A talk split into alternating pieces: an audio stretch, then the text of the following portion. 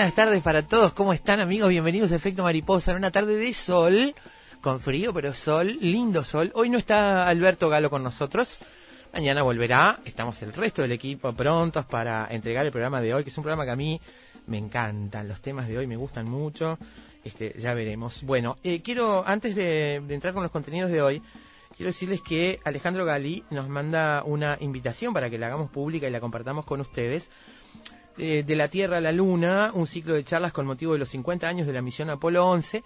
Tuvimos acá el tema en efecto mariposa y hablamos con Alejandro Gali. Bueno, las charlas son en el C de Rocha, atención a la gente de Rocha y a la de Maldonado, porque la cosa, la pelota va para ahí.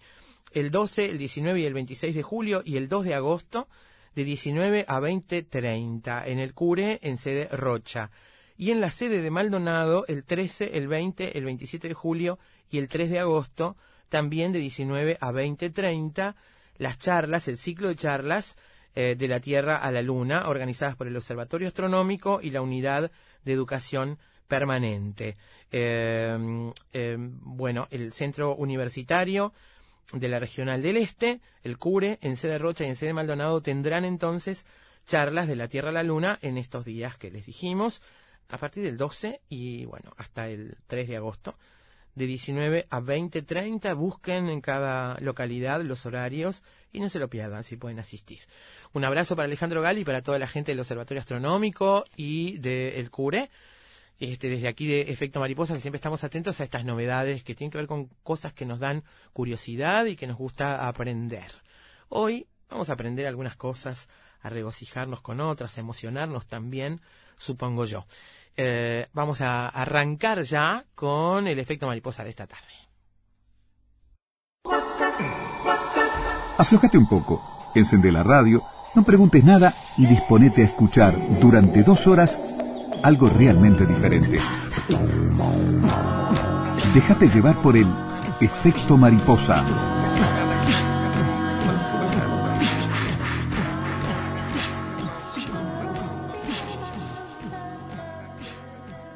El título para hoy, amigos, es Razones de la pelota. Razones de la pelota es el título del último libro de Luis Fernando Iglesias. Son 14 cuentos que tienen al fútbol como protagonista, editados por Alfaguara en junio de este año.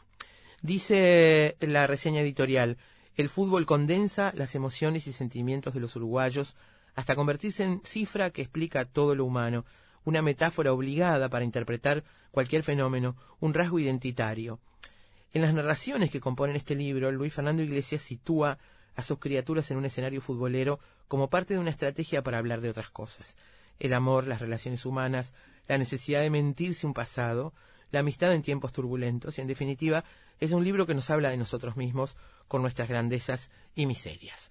Está aquí sobre la mesa el libro Razones de la pelota de Luis Fernando Iglesias, que tiene algunos relatos que ya habían sido publicados en otros volúmenes, en volúmenes que no eran específicamente de fútbol, pero que aquí aparecen reunidos, más el agregado de relatos inéditos.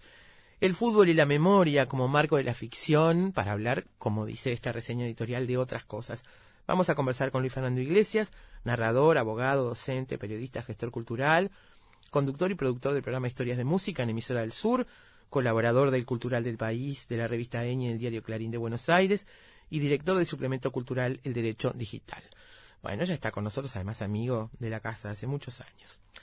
Luego, con esto de razones de la pelota, bueno, la fotografía muestra una pelota de cuero, de esas peluditas desgastadas. Vamos a hablar de la pelota de fútbol y su evolución en los mundiales, de la pelota con piripicho y tiento, ¿no? Aquella que lastimaba hasta estas eh, derroche de tecnología que tenemos en las pelotas que se usan hoy. Bueno, vamos a hacer un repaso por eso.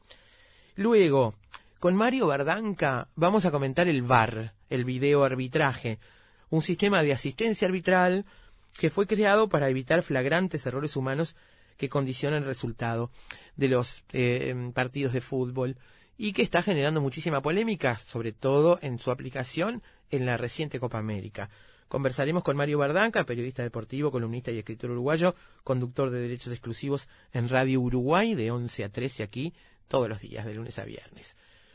Y después, cuando las mujeres entran a la cancha, nos vamos a meter en este mundo tan masculino del fútbol, desde la primera infancia hasta la adultez, nos vamos a meter por el lado de las mujeres.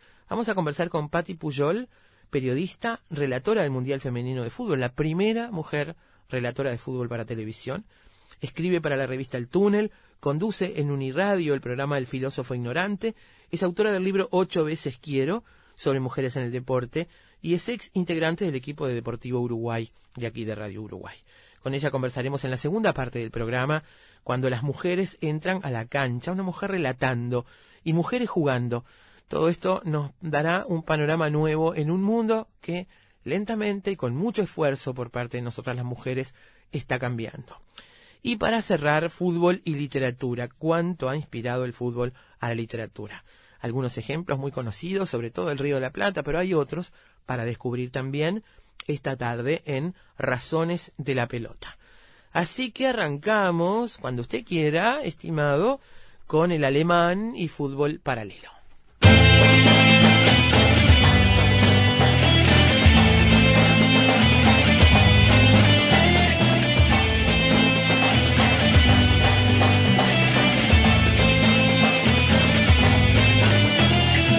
Escuchas el cuadro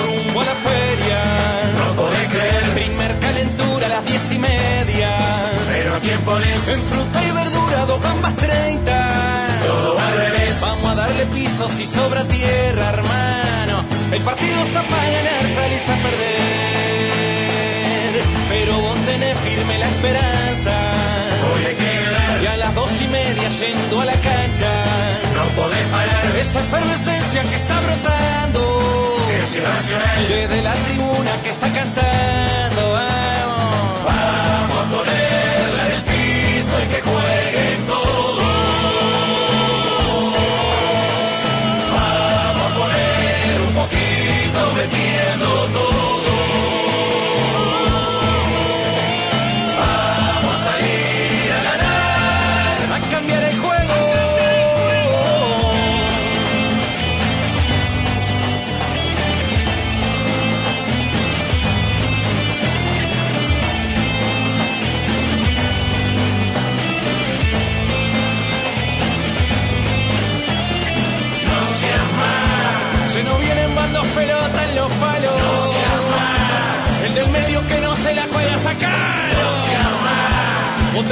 estamos cuidando un mal resultado, pero estás pintado.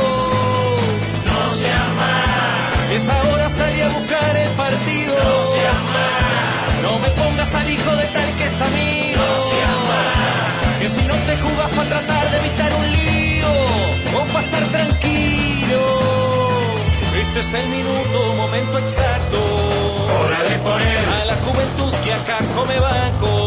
pero que anda bien. El de la derecha jugar para el cuadro, hermano. De una vez. Ya no hay más excusas, hace los cambios. ¡Vamos arriba!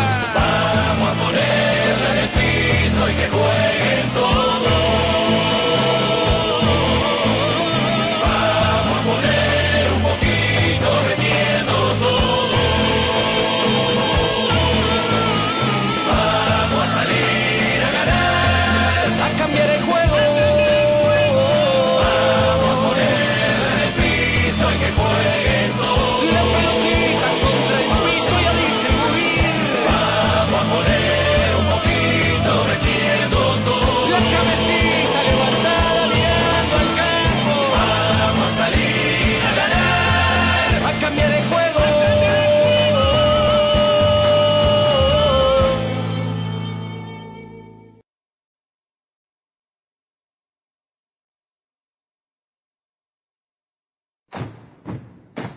Investigadores, matemáticos, escritores, deportistas, historiadores, científicos, actores, artesanos, cantantes. Todos ellos, desde cualquier parte del mundo, se encuentran todas las tardes en Efecto Mariposa. Cine, libros, pintura, teatro, poesía, música y un sendero sutil que los une a todos. Efecto Mariposa. Efecto Mariposa.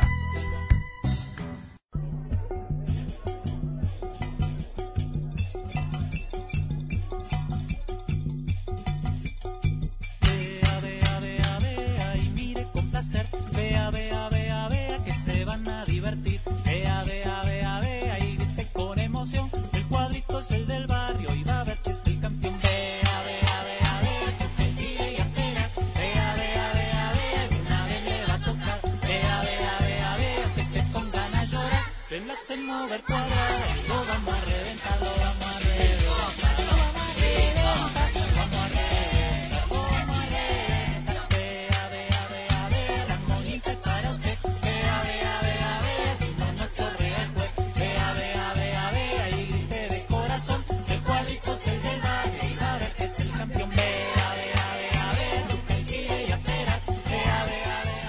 El mono Garmendia siempre odió la larga ceremonia de la pisadita, aunque se cuidaba muy bien de ocultarlo. Al verlo llegar a la bajadita de la calle Tacuabé, uno ya se daba cuenta del porqué de ese odio encubierto. Championes nuevos, impecable camiseta, medias hasta las rodillas, pelota recién engrasada bajo el brazo derecho y un corte media americana surcado de gomina era la ornamentación de la que se valía para disfrazar sus pocas condiciones y entreverarse en los picados del barrio. De cualquier modo, él formaba parte de nuestro grupo porque todos lo queríamos y por su imprescindible pelota de cuero número 5. Lo único que lo fastidiaba era el tiempo de elegir los cuadros. Pisaban los dos mejores de la cuadra, selecto dúo que yo usualmente integraba, y luego decidíamos las suertes de los que esperaban en la vereda. Entre ellos estaban los que miraban con ojos altivos a los seleccionadores como desafiando a que prescindieran de sus condiciones para pelear la victoria. Este era el primer grupo de selección. Los que incluso cuando faltaba alguno de los electores tomaban su lugar. Su espera era mínima. En un segundo estrato se ubicaban los que lo tomaban con calma, sabiendo que no estarían en la primera selección, pero que alguna característica particular los hacía deseables para completar el cuadro. Después los grupos comenzaban a confundirse y, por qué no decirlo, a degradarse. Aparecían, en forma progresiva, los apéndices de troncos que, ya entregados a su suerte de no ser elegidos ni en la primera ni en la segunda, y hasta tal vez ni siquiera en la tercera selección, dejaban que pasara el tiempo entre bromas y gritos intrascendentes tratando de ocultar la demora en escuchar sus nombres con un manto de indiferencia. Por último estaba el mono, separado del resto del grupo, conocedor de su invariable destino, pateando la guinda contra la sacrificada pared de alguna casa, sabiendo que su apodo sería el último en ser pronunciado. Vea, vea, vea,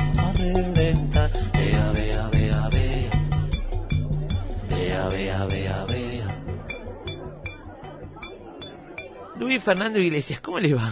¿Cómo anda? Bien. ¿Cómo le va, Bien, divirtiéndome con este fragmento, como con muchos otros, emocionándome con otros. Este, y pensando cuántas veces habrás vivido esta ceremonia de la pisadita. Y yo no me divertía tanto porque... Porque no eras era- de los que pisaban. No, no, no, no. Ese es el personaje, ahí no me parezco. No. Yo no era el mono, el mono Gambendia, pero andaba cerca. Andaba cerca. Y no nunca- tenía, no eras el dueño de la pelota. No, exacto. Entonces, este, era de los últimos. Y, y te digo más, esa frase, famosa frase de, de, de Fontana Rosa, que no llegó a ser un gran futbolista por dos razones, su pierna derecha y su pierna izquierda. Yo ya de las piernas de entrada me dijeron que vos para el fútbol te, te apasionará, te gustará, pero nunca va a ser un destino. Así que bueno, este, yo ahí me parezco más al mono que a que a este que, al que personaje que es el que cuenta la historia que es el amigo del mono ese que jugaba bien y que era el que los que elegía primero y es todo un tema esa la elección porque uno cada vez que no lo nombran siente que, que- Uy, la autoestima es Claro, terrible. Ni me eligen ni entre los últimos. Entonces pero bueno después de tantos años uno lo sabe llevar con la amistad. Yo ahora en el fútbol 5 soy el que organizo los partidos entonces este y armo los cuadros yo así que ya no hay pisadita. Eso es una ventaja. Está bien, es una es ventaja. una ventaja. Eh, no hay forma de escapar a ese, si uno es este un varón nacido en el Uruguay en general, digamos, ¿no? Este, no hay forma de escapar a esa ilusión de, de, de pisar o ser el primer pisado y que en algún momento eso se transforme en, en ser un héroe de- del fútbol, en un ¿no? destino Sí, en no. un destino y que en realidad el gran porcentaje de gente que está fuera de la cancha es porque tiene ese camino frustrado, parece, ¿no? Sí, eh, claro, porque digo, uno desde que recibe eh, en algunos Reyes Magos perdidos en el tiempo o un Papá Noel la primera pelota número 5, esa que, que está, eso es cierto, en la década de Con la 60. que había que engrasar. Sí, porque si no se picaba cuando vos la picabas en el piso, en aquella de tiento marrón con el piripicho. Y, y tus padres no te dejaban jugar hasta que no iban a algún taller o a algún lado que te, la- te pasaran grasa para que, que- que la pelota se protegiera más tiempo. Desde que te re- eh, esos reyes te regalan esa pelota o la camiseta de tu cuadro, vos mirás, la, la- en aquella época mirábamos, que eso está en otro cuento, la, Ujú. la, la, la, la- las fotos de los diarios, porque no había eh, filmación televisiva de los partidos, no se pasaban los partidos, ni siquiera hay un resumen en los noticieros. Entonces, pero vos tenías los diarios y abrías el diario y veías la figura de tal o cual jugador en esas poses, poses atléticas y todo lo que se hablaban. Y, y si te empezaba a gustar el fútbol, de a poquito te picaba esa pasión, era muy raro que vos dijeras, che, y yo no podré estar ahí. este Y bueno, después te dabas cuenta de que ni siquiera los que eran más crack de tu grupo muchas veces podían romper ese, ese- ese- ese- esa- cosa del sueño a la realidad. Yo no me quejo porque me pasó como escritor eso, que también este como escritor cuando empezás a leer, como dice Mariana Walsh, alguna vez querés copiar lo que lees, pero nunca pensé que esto esta realidad después de 20 años iba a dar de, de un libro con todo mi ¿Cuándo escribiste sobre fútbol por primera vez? El primer cuento, el primer cuento que es el que cierra este libro. eh, Que fue para ver, el concurso de pelota de papel, ¿no? yo em, había empezado a recordar mi adolescencia para no olvidarla y había empezado a escribir toda la etapa del Elvio, toda esa etapa, pero cosas para mí, viste, recuerdos, anécdotas, cosas que habían pasado, sin ninguna posibilidad de trascendencia. Eran esas cosas que vos decís, como un diario, guardo, entonces se te ocurre, y ahí me di cuenta que me gustaba escribir. Ahí también está en otro cuento, en Soriano, que yo realmente aprendí el camino para escribir con Osvaldo Soriano, porque hay un libro que se llama este cuento es cuento de no me acuerdo ahora está ahí es un libro que tiene Tarzán sí. en la tapa de que él cuenta sus relatos de fútbol pero sobre todo relatos de su padre. Este que yo dije por qué yo los intentos que había escrito no me habían gustado nada. Dije creo que lo inteligente es tratar de contar la vida de uno como uno la recuerda. Bueno. eh, y ahí, en esa cosa, me entero del concurso de Alfaguara eh, y de Santillana, mejor dicho, y Fundación Van Boston, y presento ese libro, ese cuento, El hincha por la ventana, que fue un desafío, a ver si lo podía escribir, y que, para mi sorpresa, gané el primer premio. Que es un, una- un canto a- al amor por la camiseta, digamos, ¿no? Sí. Esa cosa tan inexplicable y a veces que hay gente a la que le parece como una exageración, como una locura, ¿no? Mm. Este, es- ese amor incondicional, ese sí que es incondicional. Sí, porque es lo raro que en una profesión como es el fútbol se den cosas emotivas como que alguien sea hincha del cuadro. Uno no es hincha de cualquier empresa por la que trabaja, podrá sentirse consustanciado, dar su mejor esfuerzo, pero no es hincha. En el fútbol se esa cuando uno diferencia. establece una relación así, siempre espera algo a cambio, digamos, en- hasta en el amor, Exacto. en la amistad, digamos. fútbol estás- no. En el fútbol no. Claro, si esperaras algo a cambio, la mayoría no seríamos hinchas de nada, digamos. Exacto, exacto. que El hincha es eso.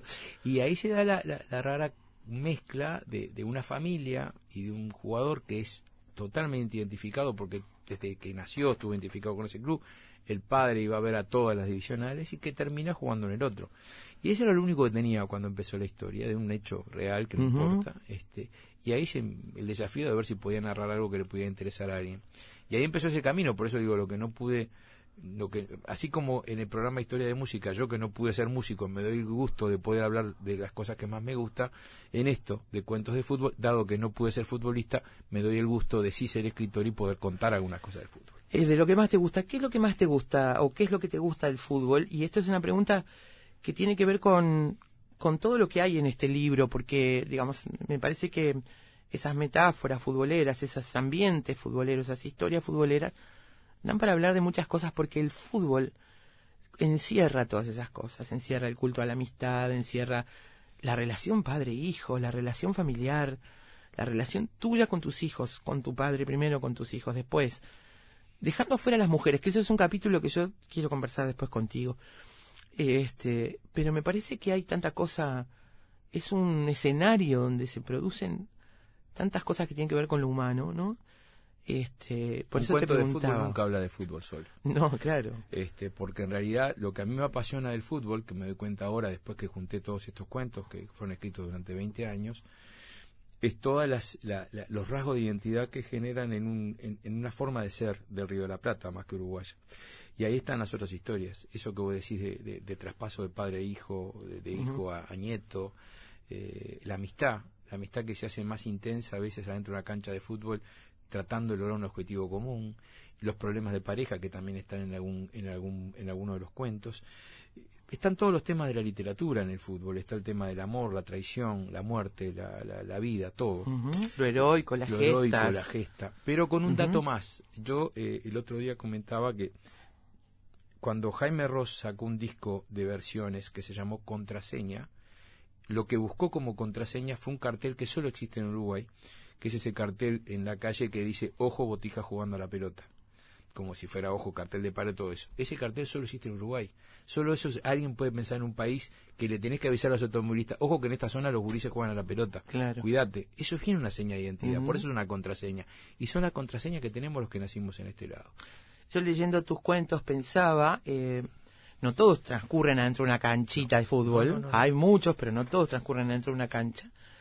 Este, algunos ni mencionan un partido en específico, eh, pero pensaba en algo en lo que reflexioné viendo uno de los partidos de la selección ahora en la Copa América. Eh, Uruguay estaba jugando retrasado, porque nos convenía jugar retrasado. Esa cosa que a mí no me gusta, a mí me gusta jugar a, hacer goles, es lo que a mí me gusta.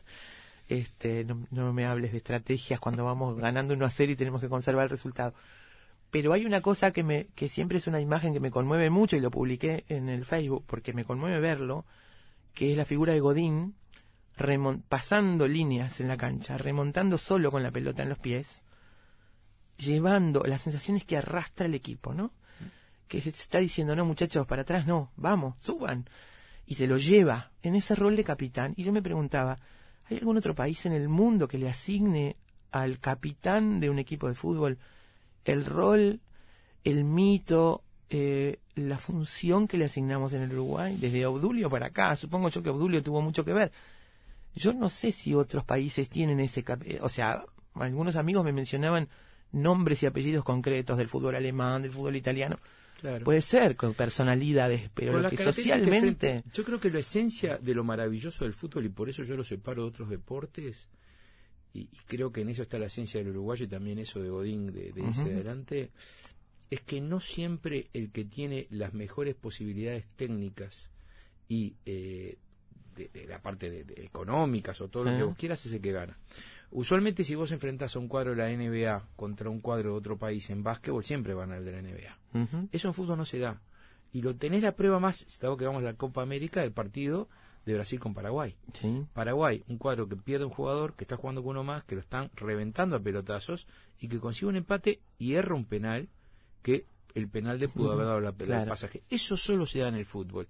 Y, y eso es lo que lo hace maravilloso. Y yo creo que para un país como Uruguay, de las costumbres de Uruguay, el hecho de tener en sí la victoria de Maracaná, que es ir contra toda lógica, eh, es lo que demuestra lo maravilloso de- de- de- del deporte y creo que por eso te, te entusiasma más. Armás un cuadro, vos estás jugando un cuadro que sabés que va a perder, pero no va a perder, porque vos no querés que pierda y haces todo lo posible. Capaz que pierde, pero capaz que gana. Y eso creo que solo el deporte lo tiene. Ahí hay un cuento que te demuestra que, que, que- que aparte yo se lo debo a, a un querido amigo, se tenía que haber dedicado, tengo ese, ese- me quedo la falla, que es Javier Dávila, que un día me manda una foto, nos manda al grupo de fútbol, una foto de Carmelo, desde Carmelo, donde él vive, me dice, ¿ustedes saben dónde terminó jugando Guilla? Y yo realmente pensé Sudamérica, si terminó. No, y me manda una foto de el Nacional de Juan González, pueblito que queda cerca de Carmelo, donde está Walter Taibo de golero, otrora golero famoso de Nacional, pero que salió campeón de América con. Peñarol, y en la punta Guilla jugando de puntero. Y dice, Ese es el primer cuento del libro, ¿verdad? segundo, el Ah, primero es segundo. Ruido de Tapones, que también Ah, refiere el primero es ruido de tapones, Claro. lo tenía al revés. Claro. Sí. Y este y vos y cuando me dice, eh, ¿sabés lo que le pagaban a, a Guilla? Me dicen los veteranos que le pagaban dos pollos y una bolsa de verdura. Y yo pensé, el jugador que hizo el gol más importante en la historia del fútbol mundial, porque no hay duda que el gol de Maracaná, por las características del partido, que hasta el empate le sirvió un cuadro y todo eso es el, el- el gol más importante, si se quiere, no para los uruguayos, sino para el mundo, termina jugando en un cuadro de Juan González cobrando dos pollos y una bolsa de verdura. Y dije, ahí hay un cuento, ahí tiene que haber un cuento. Sí. Porque hay un relato de lo que es el fútbol, de lo que es la figura más importante. Hay otro que, que refiere a un hecho real, pero que después, por supuesto, todo es ficción, que fue cuando los familiares de Odulio Varela rematan todos sus bienes porque estaban cansados de ver las cosas de Odulio Varela en la feria. Y vos estás hablando de las dos figuras quizás más emblemáticas del fútbol uruguayo por lo de Maracaná, que uno termina jugando, y no hay ningún demérito, él lo hacía con mucho orgullo, jugar ahí, incluso en algún reportaje lo dijo, y el otro, la familia termina rematando eh, las cosas de, de- de él porque ya se había muerto el negro jefe y, y bueno, estaba cansado de que pasar por la feria, ver una medalla, ver lo que fuere. Y esas son las cosas que también es el fútbol, ¿no? Gente que son ídolos, que como vos decís, que a veces hasta a veces nos molesta que pidan determinada suma por jugar, pero que después que termina la gloria también termina en el olvido. Sí. Y entonces ahí hay otra Bueno, lo, cuenta la canción Garrincha, ¿no? Este, es lo la cuenta, brillante canción Garrincha. Lo cuenta perfecto esa y aparte canción. dice, usted ya no es usted. Claro. Esa frase es terrible. Usted Seguro. ya no es usted. Seguro. Eh, te decía, vamos a hablar un poco de las mujeres. Yo siempre pienso, cuando vos contabas recién esta señal, ojo, gurises jugando a la pelota, este, pero ya, bueno, en la infancia ni que hablar, pero después en la adultez eso se mantiene. Vos seguís teniendo un equipo de fútbol que te une con amigos que capaz que no te unen otras cosas, pero Exacto. sí te une el fútbol. Este, no digo que no haya eh, también cosas que puedan unir a las mujeres y el deporte. Pero hay una cosa, si vos estás en una playa y alguien pica una pelota, varón, hay varones que se levantan y se ofrecen y se arman un picadito y no se vieron nunca ni se van a volver a ver, pero ese momento lo disfrutan, no importa si nunca se vieron, no importa si son totalmente distintos en intereses, en objetivos, en ideología, en nada, hasta nacionalidad. ¿no? Y vive en ese momento. A mí me da una profunda envidia, de verdad lo digo, porque no tengo como mujer, no tenemos como mujeres una instancia parecida. Por lo menos yo no la encontré. La busco y no la encuentro. Esa cosa de... Este, eso está cambiando. Está Sí. cambiando porque hay niñas jugando al fútbol Sí. como los varones cuando yo era chica. Eso no sucedía. Este, porque hay mujeres jugando al fútbol y compitiendo, y porque hay mujeres relatando, como Patti Puyol, Acaba de finalizar un este, mundial, ¿no? Fue Exactamente. sí. Fue un mundial importante con mucho, con mucha perfección técnica, pero de todas maneras me parece que hay todo. Y yo leía tu libro y pensaba, acá hay un mundo masculino en el que nosotras balconeamos, por más que nos guste el fútbol y por más que entendamos de fútbol y vayamos a las canchas y se, hay una cosa impenetrable ahí, que es una construcción de identidad masculina que deja, como en el club de Toby, las chicas afuera, ¿no? Sí. Y me parece que eso también es una de las condicionantes para que se genere esa piña de hombres alrededor del fútbol. Puede ser. Yo lo que creo que esos son cuentos que se fueron escritos en los últimos 20 años. No sé cómo serían en los próximos 20 años. Yo el primer mensaje que me llamó la atención, yo viví seis meses en Estados Unidos en el 76, el fútbol estaba recién en, en pañales con la ida de, de pelea allá. Y ahí me, di cuenta que en los picados que estaban tratando de aprender se mezclaban las gurisas. Y, y después alguna que vivió conmigo en casa, que vino... En Estados Unidos. En Estados Unidos. Sí. Que vino acá, y por algo son las campeonas del mundo, ¿no? Porque Claro. pasaron antes ellas. Este, eh, que vino a mi casa acá, se entreveraban los picados con nosotros. Y ahí me di cuenta que es un tema cultural. Claro, porque además el fútbol en Estados Unidos no significa lo que significa acá. No. Allá el fútbol nuestro es otra cosa, Es otro soccer, deporte. Que aparte, pero aparte y este es un deporte como el básquet o como, ¿no? es Este, un deporte de soccer allá que empezó de las dos partes. Allá en eso son más in- se integran más porque no tienen la costumbre de lo que es la tradición del fútbol, como vos dijiste de, de los hombres acá en Uruguay. Entonces cuando empezó a crecer, yo me acuerdo con el colegio que yo iba, Silver Creek, eh, eh, estaba mejor calificada la- el, el fútbol femenino, tenía sí. mejor figuración que nosotros eh, que yo intenté jugar, también jugué unos partidos en el fútbol masculino, porque no había esa división. Yo creo que es un tema cultural. Lo otro, sí, es, es raro, yo qué sé, no sé. No sé si no sé por qué es que se da eso de que de, de que hay como una nosotros por ejemplo hay Bueno, se da porque a, nos- a le regalaban una pelota y a nosotros Claro, una muñeca. sí, en nuestra época es así. pero está el famoso y jugar a la pelota era ser varonera, ¿no? o, Este, o como nosotros marimacho. y nosotros vestirnos de princesa era era, era, rarito como te decía Obviamente. Eso demora en cambiar. Y Por si supuesto. cambia es porque las mujeres buscamos un Sí, lugar. de acuerdo, No porque los varones nos lo nos, nos llamen, porque no les interesa.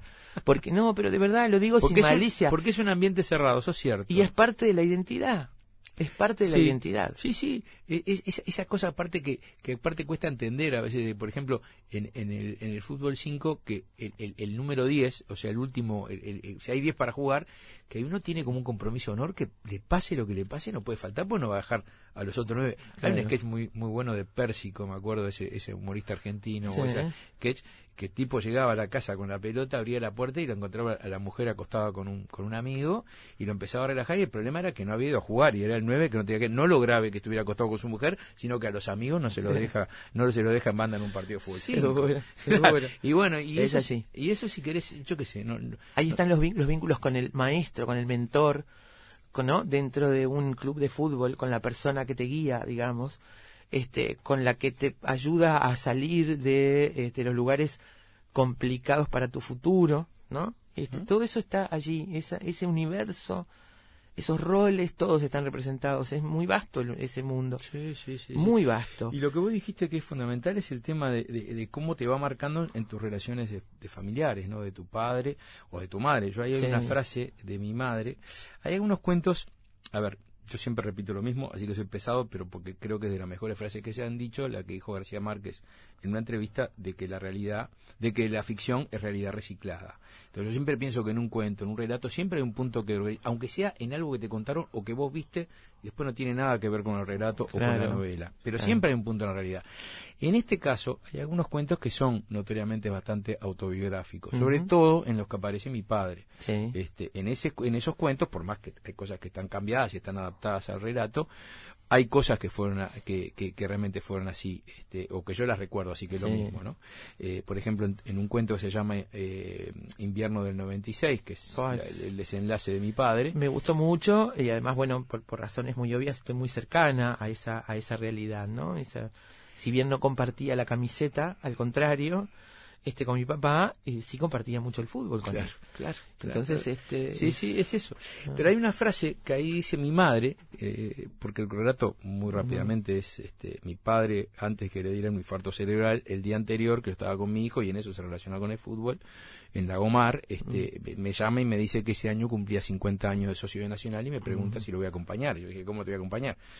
Mi padre otro día tiene eso, agoniza unos días, fallece, y después yo, bueno, en alguna gestión que hice ahí con amigos, este, conseguí que Nacional, en algo que no es normal, le diera una medalla póstuma por los 50 años. Pero lo que un amigo me, me- me- le llamó la atención y yo después me di cuenta, es lo que mi madre dice cuando yo le doy la medalla, que dice, a él le hubiera gustado. claro. Y es como cerrar un ciclo, porque después ahí como que ella puede desahogarse de todo lo que haya pasado.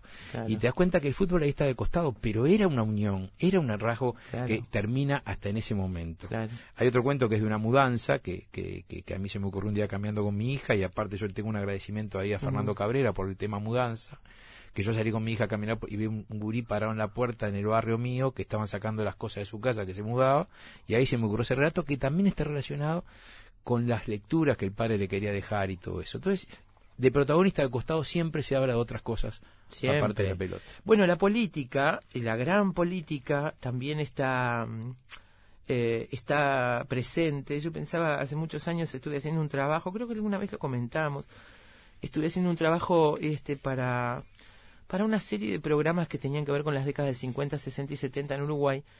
vistas de distintos ángulos. Y uno de ellos eran los mundiales de fútbol, Uruguay y los mundiales. Y caí en la cuenta, porque no me había puesto a pensarlo antes, simplemente revisando las tres décadas caí en la cuenta que cuando Uruguay estaba en problemas políticos, este, la selección no clasificaba. Eh, sí, era, era como una cosa, como una montaña rusa, así tal cual. Eh, Nara- pues tú decís el cuento la, eh, la maldición naranja. la maldición naranja. Estaba buscando acá el, el título, La maldición naranja, porque no me acordaba si era maldición o decepción naranja. Maldición, porque- fue una maldición. Sí, fue una maldición. Y vos sufriste como nosotros cuando Yo sufrimos sufrí, ese partido. yo sufrí. Fue una maldición. Estabas en el liceo y me parece que el cuento muestra perfectamente cuando muere una cosa, una ilusión, cuando muere una ilusión puesta en el fútbol. Y es un cambio generacional y es un cambio de paradigma que empezó ahí, demoró más en irse, ¿no? Sí, sí, sí. Empezó ahí, deriva en lo que tenemos hoy. Sí. Pero en aquel momento, cuando nos agarró la maquinita naranja, la naranja mecánica, este, nos despertó del sueño de Maracaná. Sí, claro. E incluso el sueño había sido sustentado eh, por cuatro años antes, en 1970, que Uruguay había salido cuarto. Aparte era, mirá lo que eran las cosas. Yo tuve la enorme fortuna que mi padre hiciera una patria y nos fuera y fuéramos a México al mundial ese con mi hermano y con mi madre. Y nosotros estábamos convencidos que íbamos a salir campeones. Te explico por qué. Porque Uruguay había salido campeón en el 30, en el 50 y en el 70 le tocaba de vuelta. Claro, ¿Tá? Entonces no importaba que siempre termináramos o no yendo o quedando en las primeras de cambio. Y ese cuadro, después que elimina a Rusia, tiene que enfrentarse a Brasil. Y todos estábamos convencidos que Brasil fue de los mejores equipos que vi en mi vida que le íbamos a ganar. Y bueno, perdimos, aparte con las malas artes de que nos llevaron a jugar a Guadalajara. Mi padre de la calentura terminó el partido, no quería ver la ciudad, no fuimos. Pero dijimos, bueno, acá pasó, no teníamos número 9, se lesionó Rocha, en el 74 clasificamos, es el momento de Uruguay. Está, se dio la casualidad que no pudimos salir campeones. Y los despidieron a las elecciones allá en época de dictadura, como que ya eran campeones. Yo recuerdo una enorme bandera que le regalaron en, en un canal de televisión, filmado por todo el mundo, y la gente despidió a los campeones del mundo.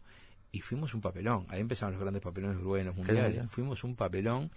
Y yo lo quise reflejar eso, eso ves, ese cuento es adaptación, porque ese cuento sí estaba entre eso que te dije, los recuerdos de la Claro. de- del liceo. Si bueno, a vos no te lo tengo que decir, que todos esos nombres que están ahí vos los reconoces porque eran nuestros compañeros de, Claro. de, de, de- en ese momento era cuarto G, creo tercero G, Carlitos, Ernesto y todos esos, que fue así, sí. salimos, Diego, Diego- el querido Diego Láenz, y, y salimos todos corriendo, yo me acuerdo de eso, me quedó eso, que alguien hizo la picardía de tocar el timbre antes de hora porque no llegábamos al partido, llegábamos ahí, y me acuerdo de González con sus bigotes negros, Ay, era la descripción de González, genial. tratando de pararnos a todo y que le pasamos por arriba. Y Sí. después llegamos y nos dimos cuenta que el mundo era otro y que éramos un papelón. Entonces era una maldición. Yo, yo siempre digo, hay dos Sí. partidos que para Pero mí además empezaba, vos decís ahí muy bien, empezaba un, un periodo muy oscuro en el Uruguay, digamos. ¿no? Era- Aparte. está todo ahí presente, ¿no? Porque aparte la dictadura le dio la espalda después, porque era eso, ya no le servía como factor de unidad. Entonces, eh, así como lo despidieron como campeones, los recibieron, que nadie fue al aeropuerto, por supuesto, pero aparte eh, ya no era ya no era gente deseable Sí. porque le- no le servía al régimen. Sí. Y eso eso también fue cierto. Y ahí empieza la larga noche, el 78 no ir, bueno, estuvo lo del mundialito, pero después en el 82, en el 82 tampoco fuimos, fuimos en el 86. Sí. El yo te decía que para mí el partido con Holanda fue el partido más largo que yo asistí, no terminaba más, era horrible. Y el segundo fue Pero contra está contado muy bien, porque en aquel momento ellos eran los, habían descubierto, habían inventado ese juego que era que parecía que jugaban para atrás, para atrás, para atrás. Y siempre tenían la pelota. Siempre tenían la pelota, ¿no? A, a los oyentes que revisen en YouTube que está un, un resumen del partido, van a ver cómo parecía que había un frontón en el medio de la cancha. Uruguay la Sí. sacaba, rebotaba en el medio de la cancha y volvía. Ahí Sí. que una palabra para Mazurkiewicz que ese día se consagró como ya lo era un gran golero que nos salvó de un papelón histórico. Sí. Hay una columna de Valdano, yo nunca más la encontré, que es maravillosa sobre esa Holanda, que empieza numerando y diciendo, uno, la pelota hace tal cosa, dos, tal otra, tal, tal, y no sé cuántos números son, y el último es gol, claramente, pero todo lo que hacían ellos con la pelota, eran como los Globetrotters del fútbol. Después en ese mundial lo agarran a Argentina, le ganan 4 a 0, creo 4 a 1, y claramente después del cuarto gol sacan el, el pie del acelerador porque si no también. Eso sí que yo no lo tendré jamás. Me encanta el fútbol, soy Entre fanática, me gusta, pero esa memoria de recordar los partidos y Ah. los goles, en qué momento y quién los hizo, eso no, no jamás. sí, bueno, yo- no me yo- entra en la cabeza. Como siempre digo, tengo el disco duro muy ocupado, mucho dato al puente. Me acuerdo de algunas cosas y para de las más salientes y para de contar. Eh, hay también en el fútbol, por lo menos yo lo veo así, lo disfruto mucho. Parece que hay mucho arte, mucha poesía, mucha en el fútbol que ves en la cancha, en el fútbol que ves un domingo en tu casa o en el que ves en un campeonato, este, hay me parece mucha cosa lírica interesantísima para Es, es, es- es interesantísimo todo. A mí un día me acuerdo que este con Agustín, mi, hijo mayor, íbamos a todos los partidos. Pobre mi hija, no, ya, ya le fallé porque ya soy de la televisión, entonces siempre me está relajando porque no la llevo a- al parque. Pero un día que te lleve ella vos. Sí, es hora, momento. es hora de que te lleve. Un día saliendo del Estadio Centenario con mi hijo, mi hijo me dice, y mi hijo tendría ocho años, me dice, papá, dice, ¿por qué? A mí me encanta ver el estadio, pero ¿por qué cuando termina el partido me agarra como una tristeza? Y era la melancolía de los domingos que lo estaba experimentando por Exacto. primera vez, ¿viste? O sea, salimos del partido por más que Nacional haya ganado y me viene como una tristeza. Porque se terminó la zanahoria delante de la nariz. Ya no la Y ya te pensás, y en esa época, no sé si tendría escuela, pero no era, pero es eso, y, y todos esos elementos que vos decís de poesía que tiene el fútbol, de, de, de, de- eso de, como vos dijiste, de jugar con cualquiera al fútbol, o estar sentado en una tribuna y abrazarte con un tipo que no sabes ni quién es, Sí. o todo eso, son componentes de lo que somos nosotros. Eh, El fútbol es muy como es el uruguayo. Eh, Eso de que tiene el uruguayo de juntarse, de unirse, de ir a un asado, de hacer esto, juntar siempre nos juntamos a comer o a jugar al fútbol. eso eh, es, es un rasgo de identidad. Si me preguntás por qué, no sé, yo no soy sociólogo, pero es lo que... Bueno, De hecho, pueblan tus, tus, este, tus escritos, Luífer. Acá hay cuentos que ya habían sido publicados en otros volúmenes. El primero de ellos en aquel que ganó el concurso, en aquella pelota de papel. Este, y, pero después hay cuentos que están en libros que no son de temática futbolera, No. pero aparecen. No, ¿Ah? sí. Yo siempre, alguien dijo, no me acuerdo quién fue, si fue Álvaro Riquiuli de, de, de los dijo que a mí los dos temas que más me chiflaban era la música y el fútbol. Y creo que tiene razón. Este, de, li- de ese, en ese libro hay, eh, bueno, está el hincha por la ventana, que ya había aparecido en, en- pelota de papel primero, en, en todas las cosas que deben suceder después. Está Jacito y Ruido de Tapones, que habían aparecido en todas las cosas que deben suceder. Y está Lo que mata es la humedad, que había aparecido en Historias Infieles. Después hay otros dos que habían aparecido en, en antologías. Uno en la antología Fobal, de Estuario, y otro en un libro del CLAE, que yo tuve una mención en un concurso que se llama Once Cuentos de Fútbol. Después los otros ocho son inéditos, pero sí fueron escritos en esos 20 años. Fueron como que escribías y los ibas dejando, los ibas acomodando. Y hay un par de cuentos eh, que es, bueno, Puntero Derecho, que te lo mencioné, y otro se llama Equilibrios, que era una- un desafío que yo quería. Hacía tiempo que tenía esas tres ideas rondando y ahí sí es el, el que se nota más la unión entre padre, hijo y Sí. nieto. Sí. Ese cuento, y quizás sea el más que un amigo me dijo, de- nombraste demasiados jugadores. Bueno, ta, el cuento era así, porque era realmente basado en algunas cosas reales. Claro. Este, ese primer clásico que yo voy con mi padre, este, ¿Cuál es tu primer recuerdo del fútbol? del Del estadio. fútbol, sí, de ir a de ir a ver un partido, sí. Eh, está lo de Juventud, que está en el primer Sí. cuento, Juventud de Colonia, de Río de Tapones, que son las primeras veces, yo tenía ocho años, nosotros vivimos menos, cinco años, de Sí. 63 a 66 en Colonia, entonces empezamos a ir a la cancha a ver a Juventud, que quedaba cerca de mi casa, este, el, este, la cancha de Juventud, y esos son los primeros recuerdos. Yo pensé que eso era un estadio, digo, pobre, eh, Juventud, aparte ahí lo digo mal, me lo corrigieron el tribunal de Colonia, mirá que es el cuadro más importante de Colonia, yo digo que es Plaza, Plaza creo que tiene más poderío económico, pero un estadio del interior de cinco o seis butacas, cinco o seis filas de asientos. sí. La primera vez que me trae mi padre, nos trae a mi hermano y a mí, fue en el año 66, último año de Colonia, y me quedó grabado, mirá vos decís de tantos al cohete, jugaba Nacional con Rampla, y nos lleva al estadio, y entramos en la Olímpica. Yo pensé que el cemento se me caía arriba, pensé que era una, una, una, una ola, una marea que se me caía arriba. Y el segundo- Impresiona, cuando sos chico impresiona muchísimo. Y sentado en la tribuna olímpica ahí, que no hablaba, viendo calentar a los jugadores de la tribuna olímpica, segundo, siempre fui al segundo tramo, lo veía de lejos, y un amigo de mi padre se era casualidad que me llevó largavistas, algo que yo llevé mucho tiempo después, y me los presta, y yo por primera vez veo a tamaño natural esos jugadores que yo nunca los había visto moverse. Claro. Los dos primeros que vi fueron Manicera y Roberto Sosa. Que, bueno, y los recuerdo tirando, y para mí era como que, viste, un milagro, como si vos decís, Claro. este micrófono que tengo enfrente se empieza a mover. Claro. Y eso no me, me, costó recuperarme de eso. Nacional hasta me acuerdo, ganó 2 a 0, dos goles en contra. ¿Cómo te lo podés acordar? Porque me, me quedó grabado, fue el primer partido. Y ya después empezaron, está ahí está el primer clásico que fui, yo qué sé. Son esos recuerdos que no lo podés evitar. Eso que dice ahí que en el primer clásico yo me perdí en la América yendo al baño. Es cierto, mi viejo me relajó todo el partido, ¿viste? Y este y, y esas cosas que vos decís, esa cosa que yo tenía con mi padre junto con mi hermano, que, que mi padre podíamos estar discutiendo lo que fuera, enojándonos, no nos hablábamos más en la mesa y a los ratos me golpeaba y decía, vamos al estadio Nando. Y, y yo Sí, me sí. iba con él al estadio y se terminó el tema esas cosas que hay un montón de, de, de, de, rasgos de unidad, las discusiones con mi padre. El otro día me preguntaban qué para mí era el periodismo deportivo. Yo decía que no puedo relajarlo porque tenemos a Mario, no. Yo decía que era una parte de Mario Álvarez Ron con nosotros, pero digo que era parte del folclore. Y yo decía que, por ejemplo, siempre me acordé que mi padre, cuando dejó de ir al estadio por sus enfermedades, lo escuchaba por radio, no había televisión. Y cuando llegaba yo del estadio discutíamos. Y él discutía conmigo como había sido el partido. Claro. Y yo me calentaba y le decía, pero viejo, vos no fuiste. Y mi viejo me decía, pero lo escuché. Lo escuché, yo seguro. Y está la canción de Santa María de, Cardoso. Estoy ahí porque el hombre, el Seguro, tipo de la el radio, hombre de la radio me lo cuenta, cuenta, claro, es así. Entonces, esas son partes que son, in- in- son no son intransferibles porque a todos nos ha pasado Sí. en mayor o menor o menor en menor grado. Pero es algo que somos parte de lo que somos, ¿viste? ¿Por qué nos ponemos irracionalmente contentos o irracionalmente tristes cuando pierde nuestro equipo, cuando pierde la selección? ¿Por qué cuando termina un partido que ganamos un clásico decimos ganamos? Si vos lo único que hiciste fue verlo el partido de afuera. Entonces vos entras a verlo de afuera, la irracionalidad que hay ahí, y decís, es irracional, pero por sí irracional capaz que genera esa pasión que genera. Y estoy hablando de las pasiones que son buenas. Bueno, sí. Yo te juro que una de las cosas, aunque perdimos el clásico, este, viste, perdimos, Sí. el clásico de, de- de Miami, una de las cosas que más disfruté fue ver a eh, las camisetas juntas de vuelta en la hinchada, Sí. como yo, que iba con Ernesto, con Sí. este, que era hincha de Peñarol, que íbamos juntos a los clásicos Sí. y teníamos un acuerdo, no se gastaba el otro hasta media hora después de terminar el partido para que el otro pudiera calmarse, pero íbamos juntos a todos los clásicos. en mi casa yo iba desde niña con mi papá y mi mamá. Claro. Mi mamá de Nacional y mi papá de Peñarol. En la misma tribuna olímpica. Y mi papá diciéndole a un hincha de Nacional, explíquele que es verdad que sí fue penal. Buenísimo Imagínate, eso. sí, le decía, usted que es de Nacional, mirá, explíquele. que. Pero era eso, yo yo Sí. tenía, yo conocía lo de la barra de Peñarol de, de Miguel, ahí de la Olímpica, yo iba del lado donde estaba Celeste y Rama, no iba con ellos, iba allá, y llegábamos y nos saludábamos. Sí, claro. Es así. Aunque después estuviéramos relajándonos o dándonos vuelta y todo, pero llegábamos y nos saludábamos. Sí. Y, y bueno, eh, quizás no es que sea utópico eso, porque eso existió.